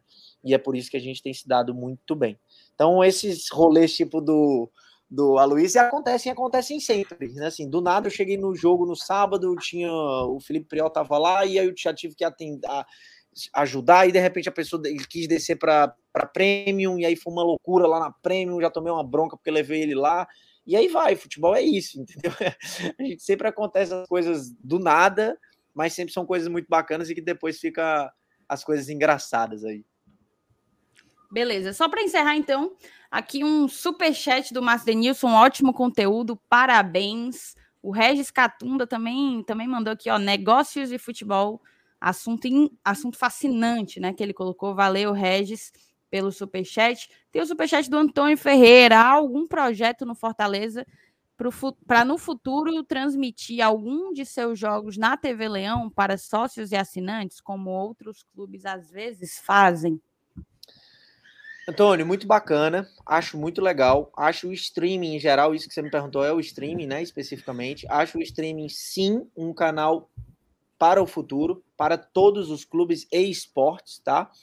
É, a gente tem visto cada vez mais streaming de algumas competições ganhando espaço, né? E a gente está vendo esse ano o Paulista e o Carioca sendo transmitidos através de YouTube, uh, estamos vendo através de Twitch, nós temos visto, por exemplo, grandes comunicadores que estão nascendo, como é o caso do Casimiro, que hoje é, é, é, um ícone atual da garotada aí, né? Todo mundo assiste, todo mundo quer ver. O cara realmente é um gênio na comunicação, no busy dele, né? Na, na forma dele. E eu acho que é um canal, acho que é um futuro. Agora, quais são os nossos empecilhos? São os direitos de transmissão. Né? Hoje a gente, nós estamos presos ainda a um contrato, por exemplo, com a Globo no Campeonato Brasileiro, que, se eu não me engano, é até 2024 ou 2025, não lembro bem. Mas nós 24. temos. 24, né? Então, nós temos sempre esses direitos de transmissão vinculados a um detentor dessa propriedade, que no caso pode ser a Globo, pode ser a SBT, pode ser, enfim, as mais diversas empresas que fazem essas transmissões nós tivemos num período recente, tramitou né, a, a, mudança na lei, vindo a lei do mandante, né, mas essa lei caiu, né, ela não se tornou lei, né, ela era uma medida, é uma medida provisória, se eu não me engano, mas ela não se tornou lei.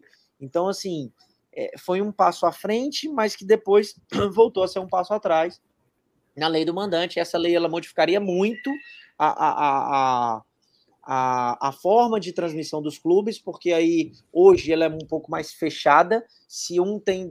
Hoje não é somente o mandante que tem o direito. Na, na, segundo a, a, MP da lei do mandante, o que, que mudaria? Eu, Vitor, sou o mandante do jogo, independente se o meu adversário ela tem ou não um contrato vigente com alguma empresa de, de, de, é, da Globo, por exemplo, eu posso fazer a transmissão do meu jogo no meu canal do YouTube.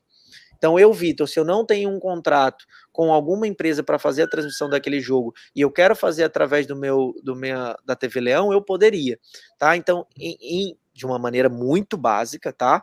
Essa seria a, a, a, mudança na lei do mandante. Hoje, mesmo que eu não tenha contrato com a Globo, mas se eu for jogar contra o Flamengo e o Flamengo tem o contrato, eu não posso fazer a transmissão desse jogo, né, nos meus canais. Esse jogo ele entra no limbo, ele não é transmitido por nada, como já aconteceu diversas vezes aqui com jogos do Atlético Paranaense, quando ele ainda não tinha a, a, o contrato com a TV aberta fechada e ele nunca esteve no pay-per-view, né? Ele saiu dos últimos dois ou três anos do pay-per-view, do Premier.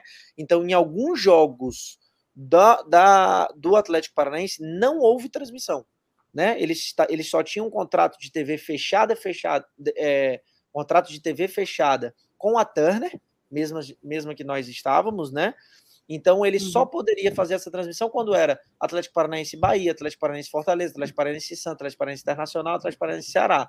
Quando era Atlético Paranaense e Atlético Mineiro, ele não poderia fazer essa transmissão é. na canal fechada. E nem na, e nem na aberta e nem no pay-per-view. Então uhum. tiveram alguns jogos que foram transmissão de rádio. É. Então esse limbo que essa lei do mandante queria mudar. Agora sim, não vou entrar no mérito aqui das consequências de que isso geraria para uhum. os clubes. Ah, os clubes conseguiriam melhores acordos com isso? Há, há, diversas teses que defendem e há diversas teses que, que atacam essa, essa lei do mandante. Isso aí seria tema para uma live inteira. É. É. Só, só, um detalhezinho, assim, a, a lei ela foi aprovada, tá, em setembro, mas assim, tudo que o Vitor falou continua, porque justamente tem esses contratos vigentes, né? É como ela foi aprovada em setembro, mas esse contrato só termina em 2024. Tem até é, um é, é detalhe, tem um contrato específico que é até 2025. Eu não lembro qual clube que é, Mas segue tudo, tudo que o Vitor falou. Segue tudo que o Vitor falou. Só esse é porque então ela, ela virou ela, ela, ela é MP, não tinha virado é lei, deve ela ter gerado outra MP é. e virou lei depois. Pronto. Então deve ter sido isso, isso, isso. Ela demorou muito tempo para ser aprovada. Tipo, eles isso. empurraram demais e tal. Mas eles conseguiram em setembro do ano passado. Setembro, outubro do ano ah, passado. então pronto. Então é. Então é basicamente e aí, assim, isso. E aí, é, assim, né, Vitor? É, os clubes carioca brigaram para sair da Globo e não estão ganhando o dinheiro que a Globo pagava. Então, assim, querendo ou não, a gente acaba que a gente quer sair, mas quando sai, é. porra, era tão bom aqueles, aquele isso, dinheiro garantido. É. Né? Então, às vezes, é um, é. você dá um passo maior e se frustra um pouco. Né? Então, muito muito se demonizou, muito se demonizou no decorrer do tempo, porque nós tínhamos um único, uma única empresa que era o futebol brasileiro, que era a Globo, tá? Então, muito se demonizou a Globo por isso. Eu não vou entrar aqui mais uma vez, não quero entrar no mérito, acho que isso é extremamente polêmico. Tenho minha opinião mais ou menos formada sobre isso, mas precisaria, obviamente, um estudo muito maior sobre a lei, né, sobre a, as consequências disso, para que eu pudesse expor minha opinião de maneira mais clara e segura. Mas, assim, eu acho que muito se demonizou a Globo, mas a gente viu também que a entrega comercial de outras plataformas, ela não é como a gente esperava. Né? A gente imaginou que nós teríamos aquele produto Globo em todas as outras formas de, de transmissão. Eu achei que eu teria um, um produto Globo no YouTube, e eu não tenho. Vocês vão ver imagens ruins, a gente vê imagens caindo, a gente sofre com, com queda de transmissão o tempo todo nos nossos uhum. jogos, né? Um, um, é... Então, assim, tem tudo, tem qualidade de narração, tem comentários, em geral, em geral. E olha só, e aí eu, eu entro lá para a situação do flow, né? Que a gente acabou de passar a gente tem que se preocupar também com o tipo de conteúdo que. Quem vai fazer esse tipo de transmissão? Vocês viram o problema que deu lá no Flow, né? Um, por conta de um participante do podcast que né, fez um comentário absurdo, absurdo, inimaginável, e isso impactou na transmissão do Campeonato Carioca pelo Flow Esporte Clube. Então, assim, são, são é, situações que elas precisam ser definidas com muita calma. Mas, mas voltando aqui na pergunta, tem uma coisa muito interessante. O Fortaleza já faz uso do streaming. O online é um streaming. O Fortaleza coloca lá na, na, na, na no online diversos conteúdos exclusivos do clube. Então lá eu coloco vídeos antes do, da TV Leão, ou vídeos que nem vão para a TV Leão. Então, eu acho que talvez seja a gente aprimorar esses nossos canais, né? É, é melhorar talvez um online. Será que não cabe talvez um dia fazer um, um, um treino? Ah, vamos filmar o treino inteiro pelo online, só para os assinantes do online? Não sei. Podem ser algumas das alternativas que a gente pode colocar dentro desse produto de forma a deixá-lo mais bacana, mais, mais vendável, né? Que a turma goste.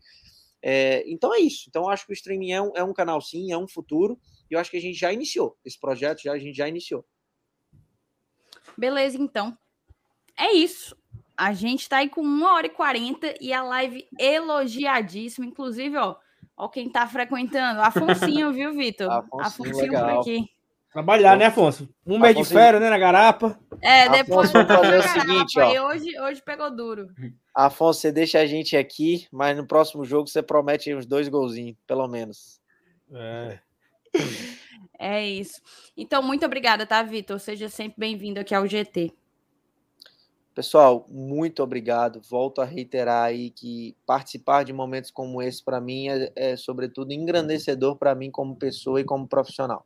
Sempre entro aqui para tentar mostrar um pouquinho do meu trabalho, um pouquinho do que é feito dentro do clube, mas todas as vezes eu saio com conhecimento aprimorado, saio muito feliz e muito mais motivado em entregar para o Fortaleza o melhor Vitor possível.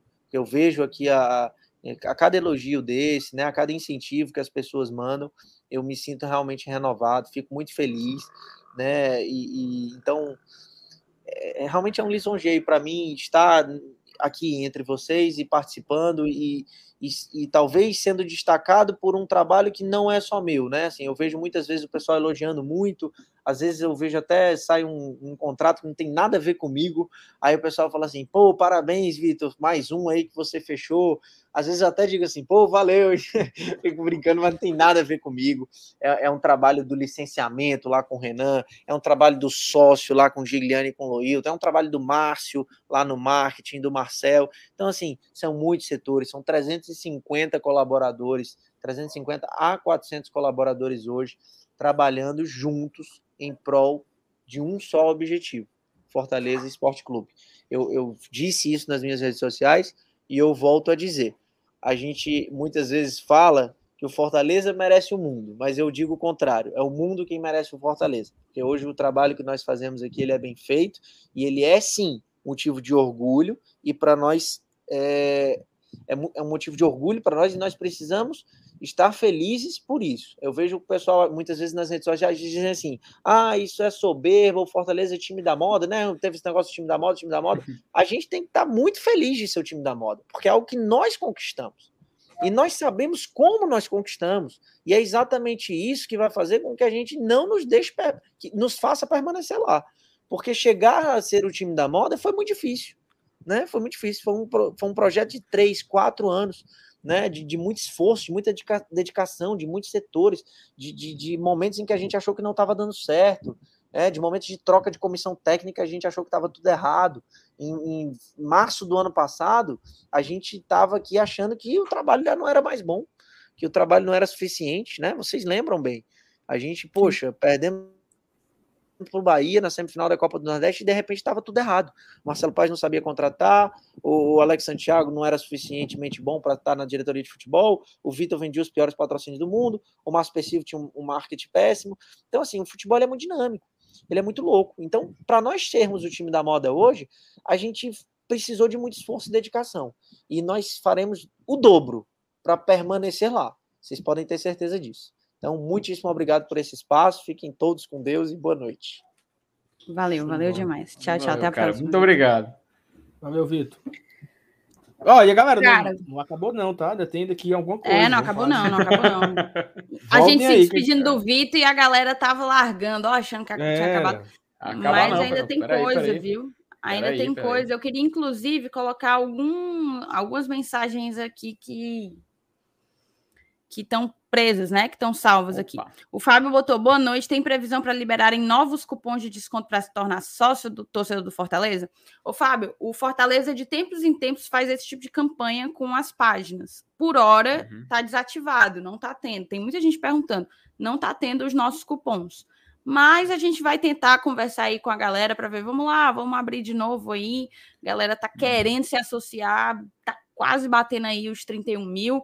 Por enquanto não tá valendo, mas assim que a gente conseguir de volta, a gente fala aqui, tá? Excelente. Sérgio Henrique, ó, colocou ótima live, parabéns a todos. Bom saber que o Leão está no patamar de profissional. É isso, a live foi muito boa mesmo. E aqui, cara, essa, essa, esse comentário me pegou, viu, Felipe? Aqui, ó, o Paulo botou assim, ó. Pessoal, hum, já hum. pensaram em virar podcast?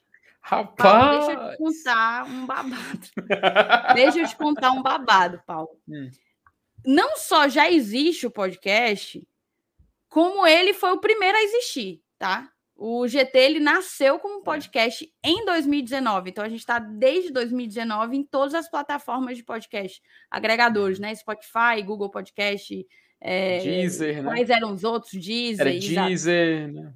Micro, da, enfim, micro, da Apple, enfim. É, Cashbox, se eu não me engano, tudo, tudo, tudo, tudo. Então, assim, aí o que é que aconteceu? A gente veio para cá, para o YouTube, segue postando todo o conteúdo do YouTube, vai para lá também. Uhum. Mas agora o nosso foco é aqui, não mais apenas lá.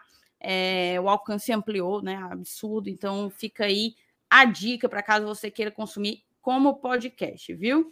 Daí, cara, o, o Clésio, ó, botar aqui. Aí, o Clésio botou Opa. que live sensacional, obrigada, GT, por nos pro proporcionar. O Carlinhos botou bom demais ouvir vocês. O Denis falou que a live hoje é até amanhã. O Paulo Cassina, meia live, qualidade GT.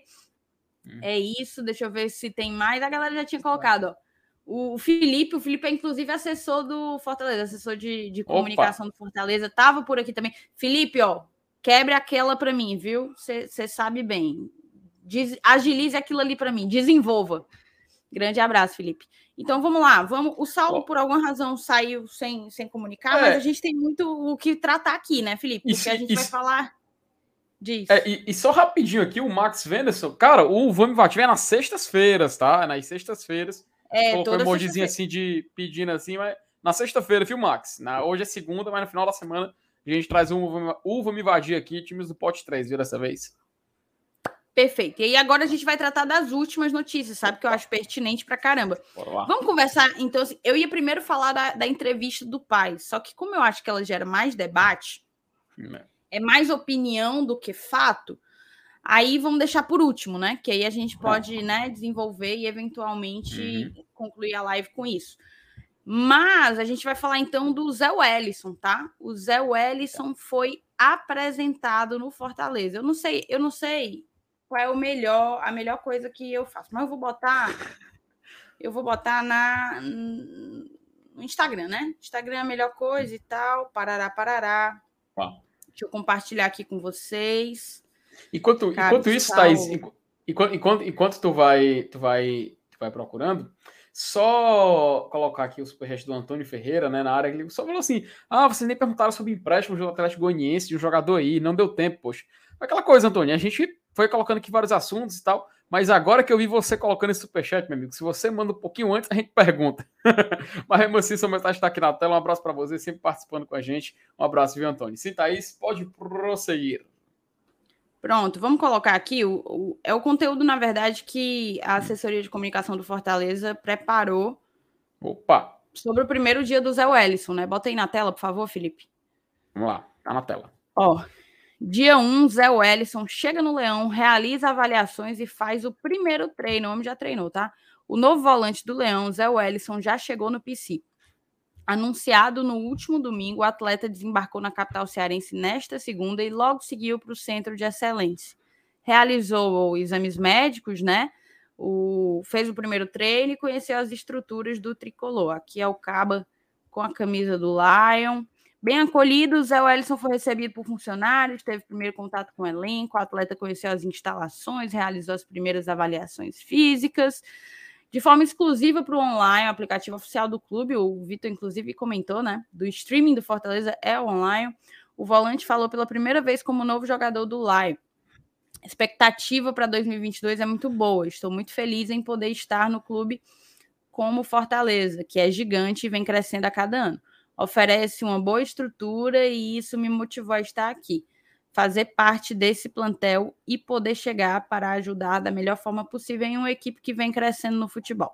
Procuramos sempre ajudar as equipes que estão evoluindo e fortalecendo cada vez mais no futebol nordestino. Aí fala que ele é o nono reforço do Fortaleza para 2022, acertou empréstimo até o final da temporada, lembrando que ele pertence ao Atlético Mineiro e disputa no mínimo esse ano quatro competições, né? Ele não participa do Campeonato Cearense, as inscrições já encerraram, mas ele vai disputar aí Copa do Nordeste, Copa do Brasil, Brasileirão e Copa Libertadores.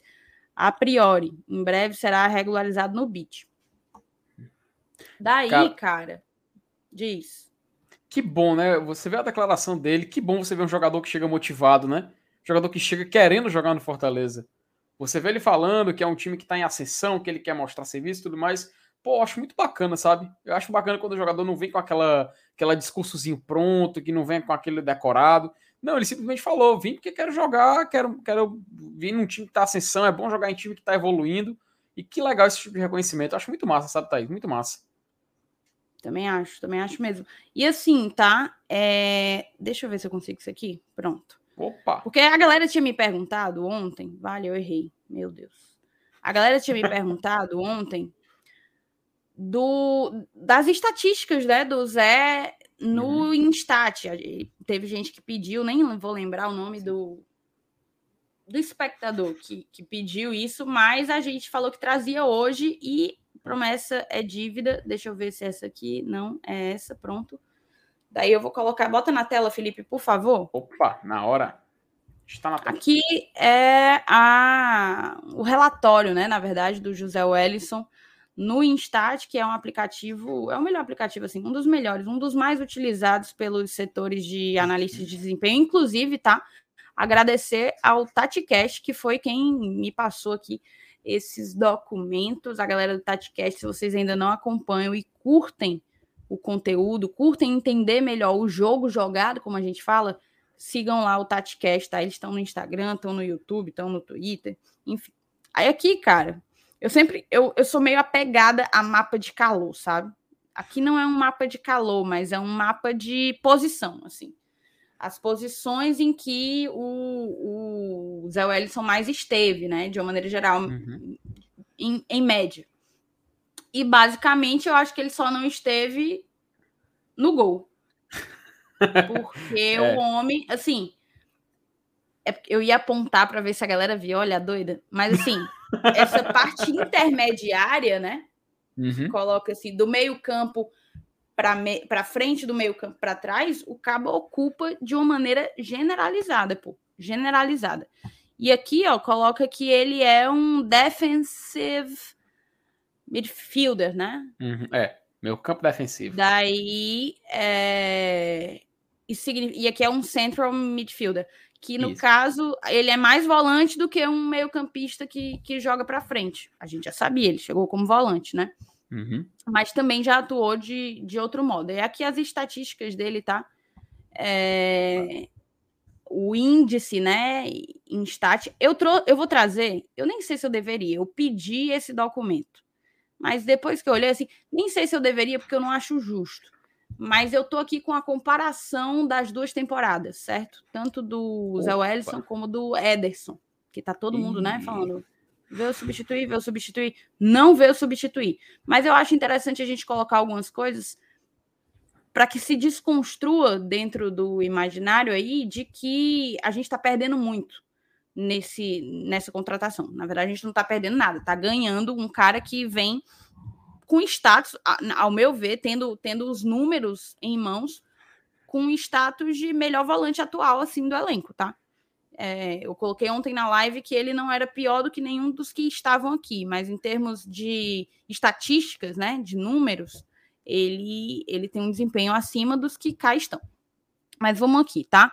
É, aqui foi em 2021 47 partidas jogadas, em 2020 foram bem menos, ele teve uma lesão. Foram dois gols em 2021, uma assistência. E aí, é, esse, esse erro leading to goal. É, é... Erros que, que levam ao gol do adversário. É, Sim, que ele leva ao gol do adversário. Grave, né? Assim, gostei não. É. Três, três é muito, Felipe? Tais, assim, se a gente ver o, tanto de partidas que ele fez, né? Eu acho que tá ok, sabe? Assim, eu acho que tá ok. É, é, claro, quando a gente compara com a temporada 2020, ele fez 18 jogos, então se ele errar só um, um erro assim grave, ok. Mas, por exemplo, tu falou que a gente vai comparar com o Ederson. Eu, com o Ederson, logo de cara, já lembro que um, pelo menos, ele tem, no Clássico Rei. Isso a gente não esquece. E uhum. com certeza deve ter outros dados também que pode, pode se equiparar. E por, por ele ser um, meio, um volante, né, um meio campo defensivo, eu considero um número ok, sabe? Eu acho que também não é nada de extraordinário assim também não, mas é, realmente, é, liga o sinal de atenção. Liga o sinal de atenção. É, assim. Agora que você colocou, faz, faz o sentido a questão da proporção, né? Eu tô até vendo aqui no outro documento se eu vou ter a mesma. Porque não, não é um, uma página igual, né? É uma comparação, uhum. na verdade. Aí eu tô procurando se tem essa categoria aqui na parada que me mandaram para a gente comparar os números, mas eu não tô achando de início. Depois eu dou uma olhada melhor aqui antes da gente colocar na tela. É, mas, de uma maneira geral, vamos voltar para cá. E passes seria, no caso. É passe-chave. Passe, não, a, a tradução ah, literal, é, eu sei o que é, que é, eu não sei o que é que seria, o que é que o, a, a, é o, o software nosso... considera um passe-chave. Eu, seria o que o nosso Felipe faz muito bem, o nosso Felipe F15, Felipe Oca. É o, a, o toque que quebra linhas, que deixa e, o cara. É. permite que o cara tenha uma grande chance, né? E tal, uhum. beleza. É. Aqui são os números dele. O que uma coisa que eu achei interessante foi isso aqui, ó. Porque aqui coloca os skills, né? As uhum. melhores habilidades dele. E, e o cara chuta muito, viu? Uhum. Chuta muito. E na outra comparação, vocês vão ver. com a quantidade de, de, de chutes. Long shots, o cara costuma chutar de, de fora da área, isso é um, uma característica que tem faltado, né, na verdade, no Fortaleza. Acho que no ano passado só o Ederson fazia isso e uhum. não teve um bom aproveitamento. Todo mundo fala, nossa, chuta, chuta sempre para muito forte, né, e tal. Mas é bom uhum. voltar a ter alguém que, que tenha essa essa coragem, essa ousadia é. de, de bater, bater mesmo, independentemente da distância, até porque é, é, normalmente essa parada de chutes longos, né, de média e longa distância, é bem da galera que vem de trás, né, volante uhum. principalmente, uhum. né, Felipe? Isso. E, e, me surpreende logo embaixo, sete pistas sem defesa, que é que seria o que bola parada na defesa, que é, acho que é escanteio. Agora não sei se é cobrança de escanteio ou ele tirando a bola do escanteio, sabe? Eu acredito mais que seja tirando, interceptando, eu acho que deve ser isso. Mas se o long shot tá ali, gera essa dúvida. Mas eu acho que é interceptação no escanteio, acredito se o chat quiser ajudar, se é ou é cobrança de escanteio ou livrar de uma cobrança de escanteio, a gente agradece. Mas o set piece in defense, que é a segunda skill dele. Aí tem o pressing, que no caso é justamente aquela, né? Pressão, uhum. pressão. Uhum. Não é nem a pressão pós-perda, é a pressão para justamente é, induzir marcação. o adversário ao erro, exato, induzir o adversário ao erro e retomar a posse de bola. Daí o key defendings, né, aí, que é uhum. tipo intervenções dele na defesa que foram assim determinantes para, por exemplo, se evitar um gol. Aí não é a quantidade, tá, gente? Mas é, é uma habilidade que ele tem, uhum. que, que, se destacou. Mas de uma maneira geral, aí coloca como a pressão e, e o chute de longa distância e esses set, set pieces in defense, né? Uhum. Que eu não, sinceramente, eu também concordo que eu, que eu não sei. Mas tá aí as estatísticas do nosso querido novo volante. Saulo Alves voltou, tá com essa cara assim meio, meio triste, meio. Parece que viu um fantasma, mas tá tudo bem, né, amigo? Não, tá tudo bem, é porque o Arthur chorou e a Raquel tava tomando banho, aí eu corri lá pra ficar com ele, tava dando escândalo, aí foi bem paia. Mas enfim, tá tudo certo. Não, Só tô cansado mesmo. Um grande abraço. Mas eu tava ouvindo vocês, tá? Eu tava ouvindo você Opa. o tempo todo. Pois bem. Oh, o Renato Abreu. O Renato Abreu. Ponto aqui, o ponto tá no o Renato Abreu ele respondeu, tá? Que 7 p seria uma ação chave na defesa. Show, Renato. Obrigado, cara. Então realmente deve, é isso mesmo. Mas e qual seria a diferença disso, set pieces in defense, para key defendings? Hum. Eu, porque set piece também chamam de bola ali na defesa, né? Acho que deve ser interceptação. Uh, interceptação aérea deve ser principalmente até porque ele vence no combate aéreo, que acho que é uma das características de skills dele também. Então é interessante. Então agradecer o Renato aí também pela informação e pela tradução simultânea. Thaís, informação. Opa, CBF, falou, CBF acaba de CBF acaba de confirmar é, as datas para a sétima rodada do Cearense. E aí, entre elas. Cearense é, não, né? Copa do Copa Nordeste. do Nordeste. Entre elas, Fortaleza e Ceará jogarão no dia 7. É, deixa eu só abrir aqui o tweet do Lucas, que aí eu boto a imagem dele aqui na tela, é melhor. Mas Fortaleza e Ceará vão jogar no dia 5 de março. Fortaleza em Teresina, às 5h45.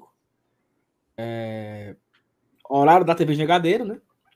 E o Ceará vai jogar em Fortaleza às 7h30, 7h45 contra o CSA. Então aí. Só que é o seguinte. Cara, eu não sei o que tá acontecendo, mas eu não consigo sequer dar um zoom numa imagem, meu amigo. Oh, meu Deus do céu. Ó, oh, dia 5, Botafogo Campinense, clássico, né? Altos de Fortaleza, Bahia Esporte, Ceará e CSA. No dia 6, domingo, Floresta e Atlético de Alagoinhas, CRB, e eu não consigo ler, ah, meu Deus. Souza e Globo. CRB Sampaio Correia, Souza e Globo, Náutico e Sergipe. Então são. A CBF detalhou todos os jogos apenas no final de semana 5 e 6, ou seja, nos próximos dois finais de semana não vão ter Copa do. Copa, né, no, no próximo não tem, né? 26 e 27 não tem Copa do Nordeste. Vai ser priorizado os estaduais.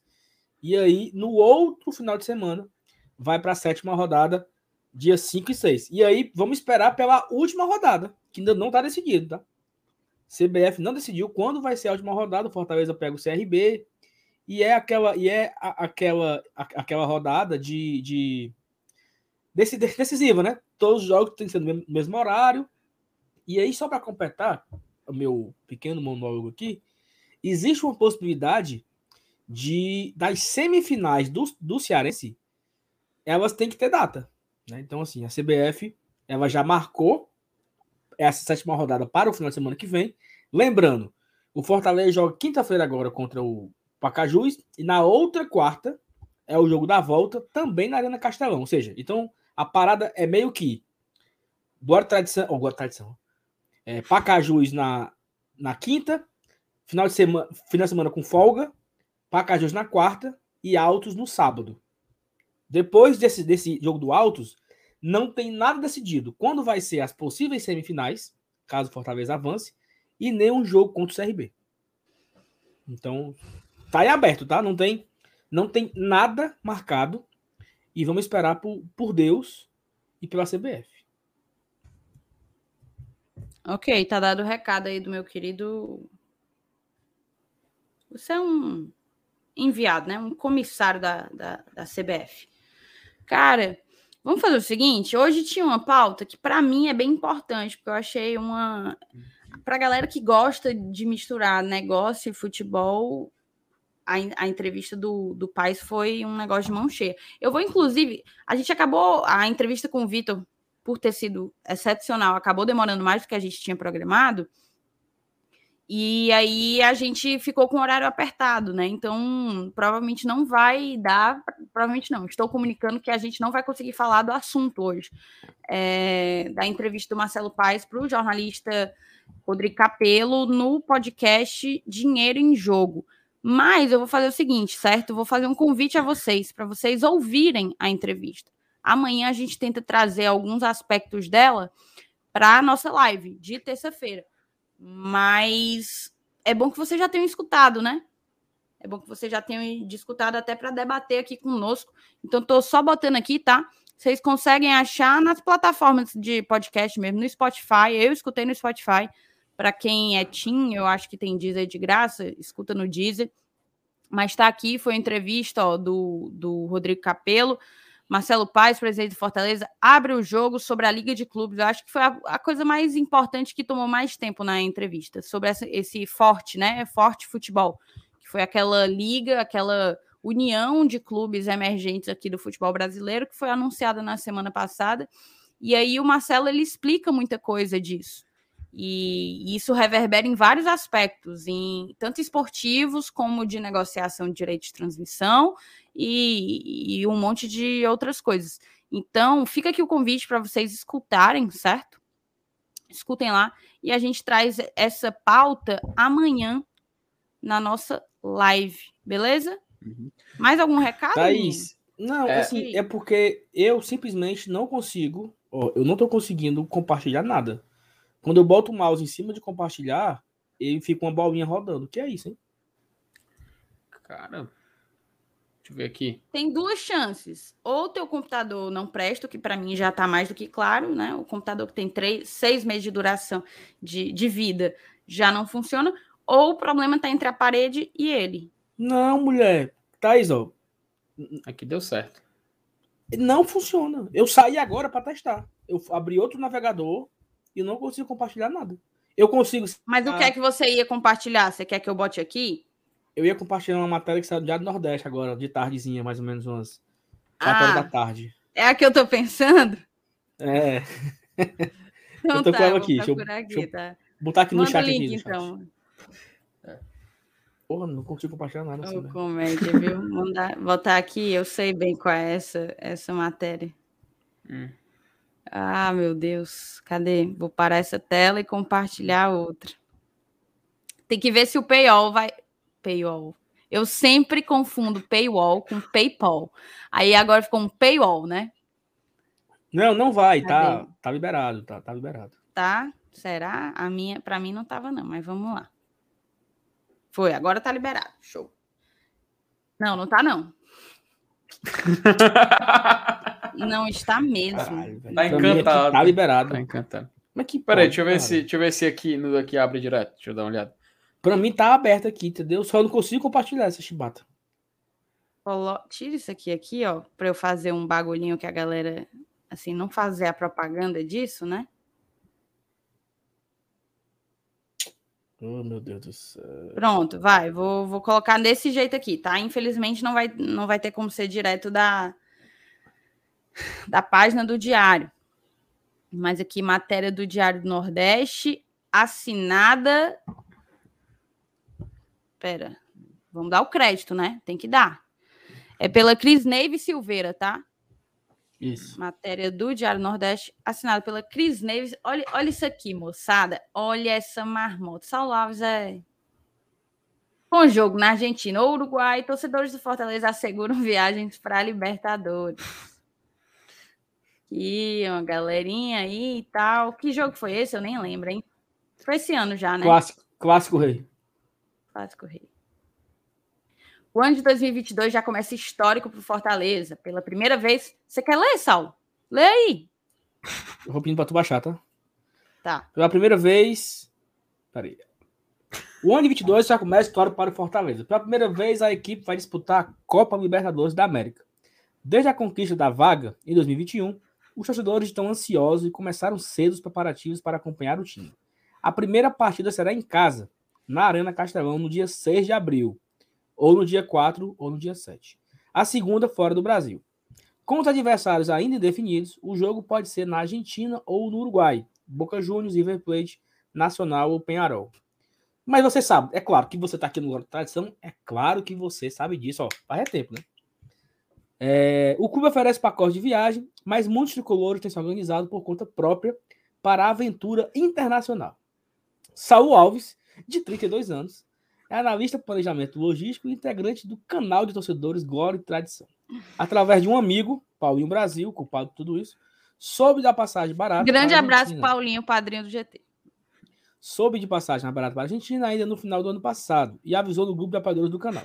As pessoas começaram a ter interesse. Não montaram o pacote, mas estão planejando para a viagem. Mal-. Mal imaginava que estava embarcando numa grande aventura, né? Só pra... Essa turminha não perde por esperar. o, aero- o aero- o aeroporto já virou point, inclusive. Aquela, Vai. aquela, aquela chamada do filme da, do filme da sessão da tarde, né? Essa turminha do barulho vai aprontar todas. Essa Só um turminha do pouquinho. ba... Essa turminha Sobe do aí, barulho Thaís, mal aí, Não imaginava as grandes aventuras. parte, pô. Não precisa. Vamos, vamos pro que interessa. Individualmente, ele gastou 2.800. Cadê? 2.800 com as passagens. É, uma hospedagem em apartamento tradido de outras pessoas. São pelo menos 20 tricolores no mesmo voo, com destino a Buenos Aires. O grupo parte no dia 9 de abril e volta no dia 17. São mais de 20, eu contei, tá? Uns 23, eu acho. Frequenta o estádio desde o 10 Que a gente sabe, né? anos- Fora os que a gente É. não sabe. Acompanhei os de Série C, os matemáticos frustrantes, estive na primeira aventura de 2020 contra o Independente. Minha história com Fortaleza é longa antes mesmo de ter o canal, lógico. E é um prazer enorme poder viver isso pela segunda vez. Só que agora tem um filho. Ele vai fazer nove meses em abril. Até pensei em levar minha esposa e ele, mas ela é professora e não conseguiu férias. Talvez na terceira oportunidade eu vá com minha esposa e com meu filho, revelou Saulo Alves. Isso Baixa um aqui pouquinho. foi o Saulo querendo, né? Tirar um pouco do remorso da gente que chama ele de Pyongyi do Foi GT. Foi não, foi não, foi não. Vai. Vai, Cadê? É... Não, e aqui fala que se a Não. partida, a- se a partida for no Uruguai, vai pegar o ônibus e tal, né? Ah, Sim, é, ok. então. Olha a cara de Márcio E- Renato aqui, ainda de cabelo. Olha o. Márcio Renato, gente. Minha Nossa Senhora. Márcio Renato, meu amigo. Eu acho, Márcio eu acho Renato. engraçado que eu acho engraçado que nessas fotos, ó, nessa foto aí, um, dois, três, quatro vão. De 30 pessoas, quatro vão. Uma, duas, três, quatro. Cinco, cinco. Cinco, cinco. Cinco vão. Lá, lá, lá atrás é o Doc, eu vi de óculos, lá atrás. Pode ser que seja. Se for ele, são seis, né? Se for, são seis, exatamente. Vai, desça, por favor.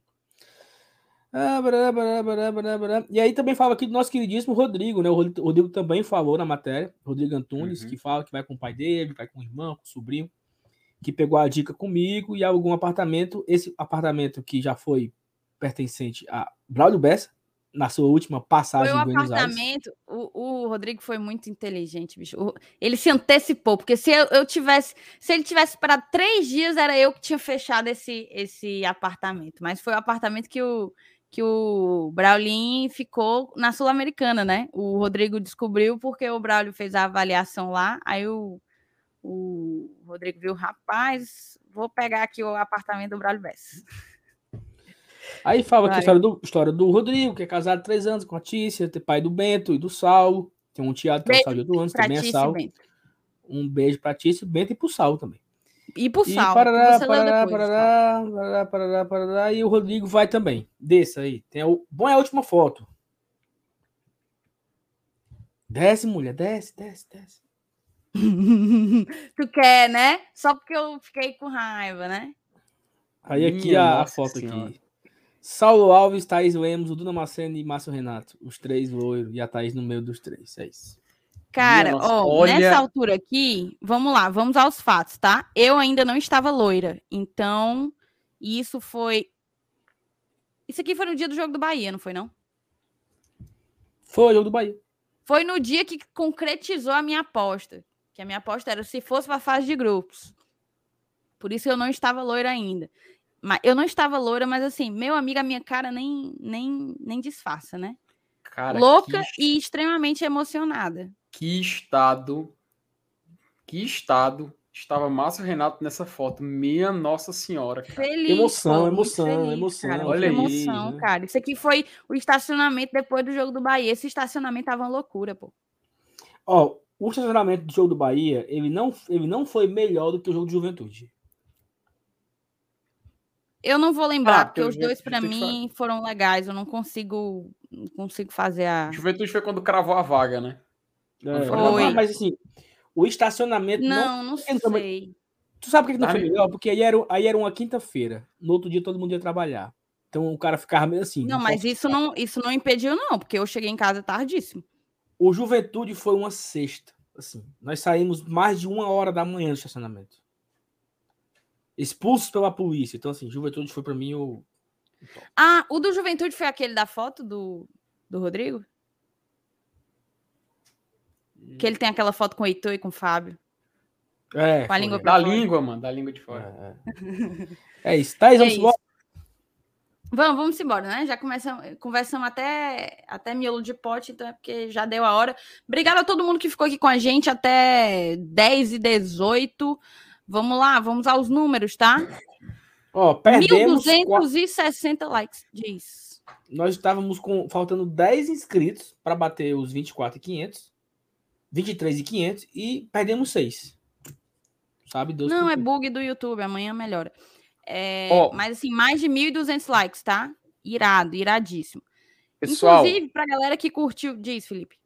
não, é, pro- pra galera não fechar a live, pra quando terminar, ir lá pro BL, pô. Ah, é verdade, é verdade. Tem que ir lá pro Antes de BL. qualquer coisa, a gente vai encerrar, mas o Dudu já ainda já tá em live, na verdade, lá Uhum. no Bora Leão. É. Então você vai migrar daqui do GT direto pro BL para continuar, né, consumindo o Uhum. Lion. E Cheguem um- lá e eu vou dar, vou dar, vou dar. Ah, o Sal já botou aí. Vim pelo GT. Vocês vão lá e taca o pau em Vim pelo GT. Já chega logo deixando o like também, tá? Uhum. Obrigada a todo É mundo isso. que ficou aqui com a Esquece gente não, até o momento. 1.200 likes, uma coisa absurda. Vocês são incríveis, eu já cansei de agradecer. Então é isso. Amanhã a gente tá de volta, tá? Como todas as noites. Cadê? Thaís, eu, eu encontrei o Walter hoje no Iguatemi. Ele foi se vacinar. Então, um abraço pro Walter, né? Valtinho, E- grande beijo pra você, meu querido. Estava, estava com a sua digníssima lá, os dois, no- passeando no Iguatemi. Pleno duas da tarde, meu amigo. O cara que vai pro Iguatemi bater perna do Iguatemi, duas da tarde. Do chão, né? Os dois, né? Ficou rico, Nessa, os ficou rico, dois. é. Exatamente. Então dá, dá nisso mesmo, ficou rico. Aí perde até a humildade, tu sabe, né? Perde até a Não, com humildade. certeza. Mas vamos lá. Mas é. Galera, vai todo mundo lá pro BL, certo? Vim pelo GT. Meu coração vai ficar bem feliz se vocês chegarem junto lá. Valeu? Tchau, tchau, moçada. Grande beijo. Uh, Amanhã Valeu, tem mais, tá?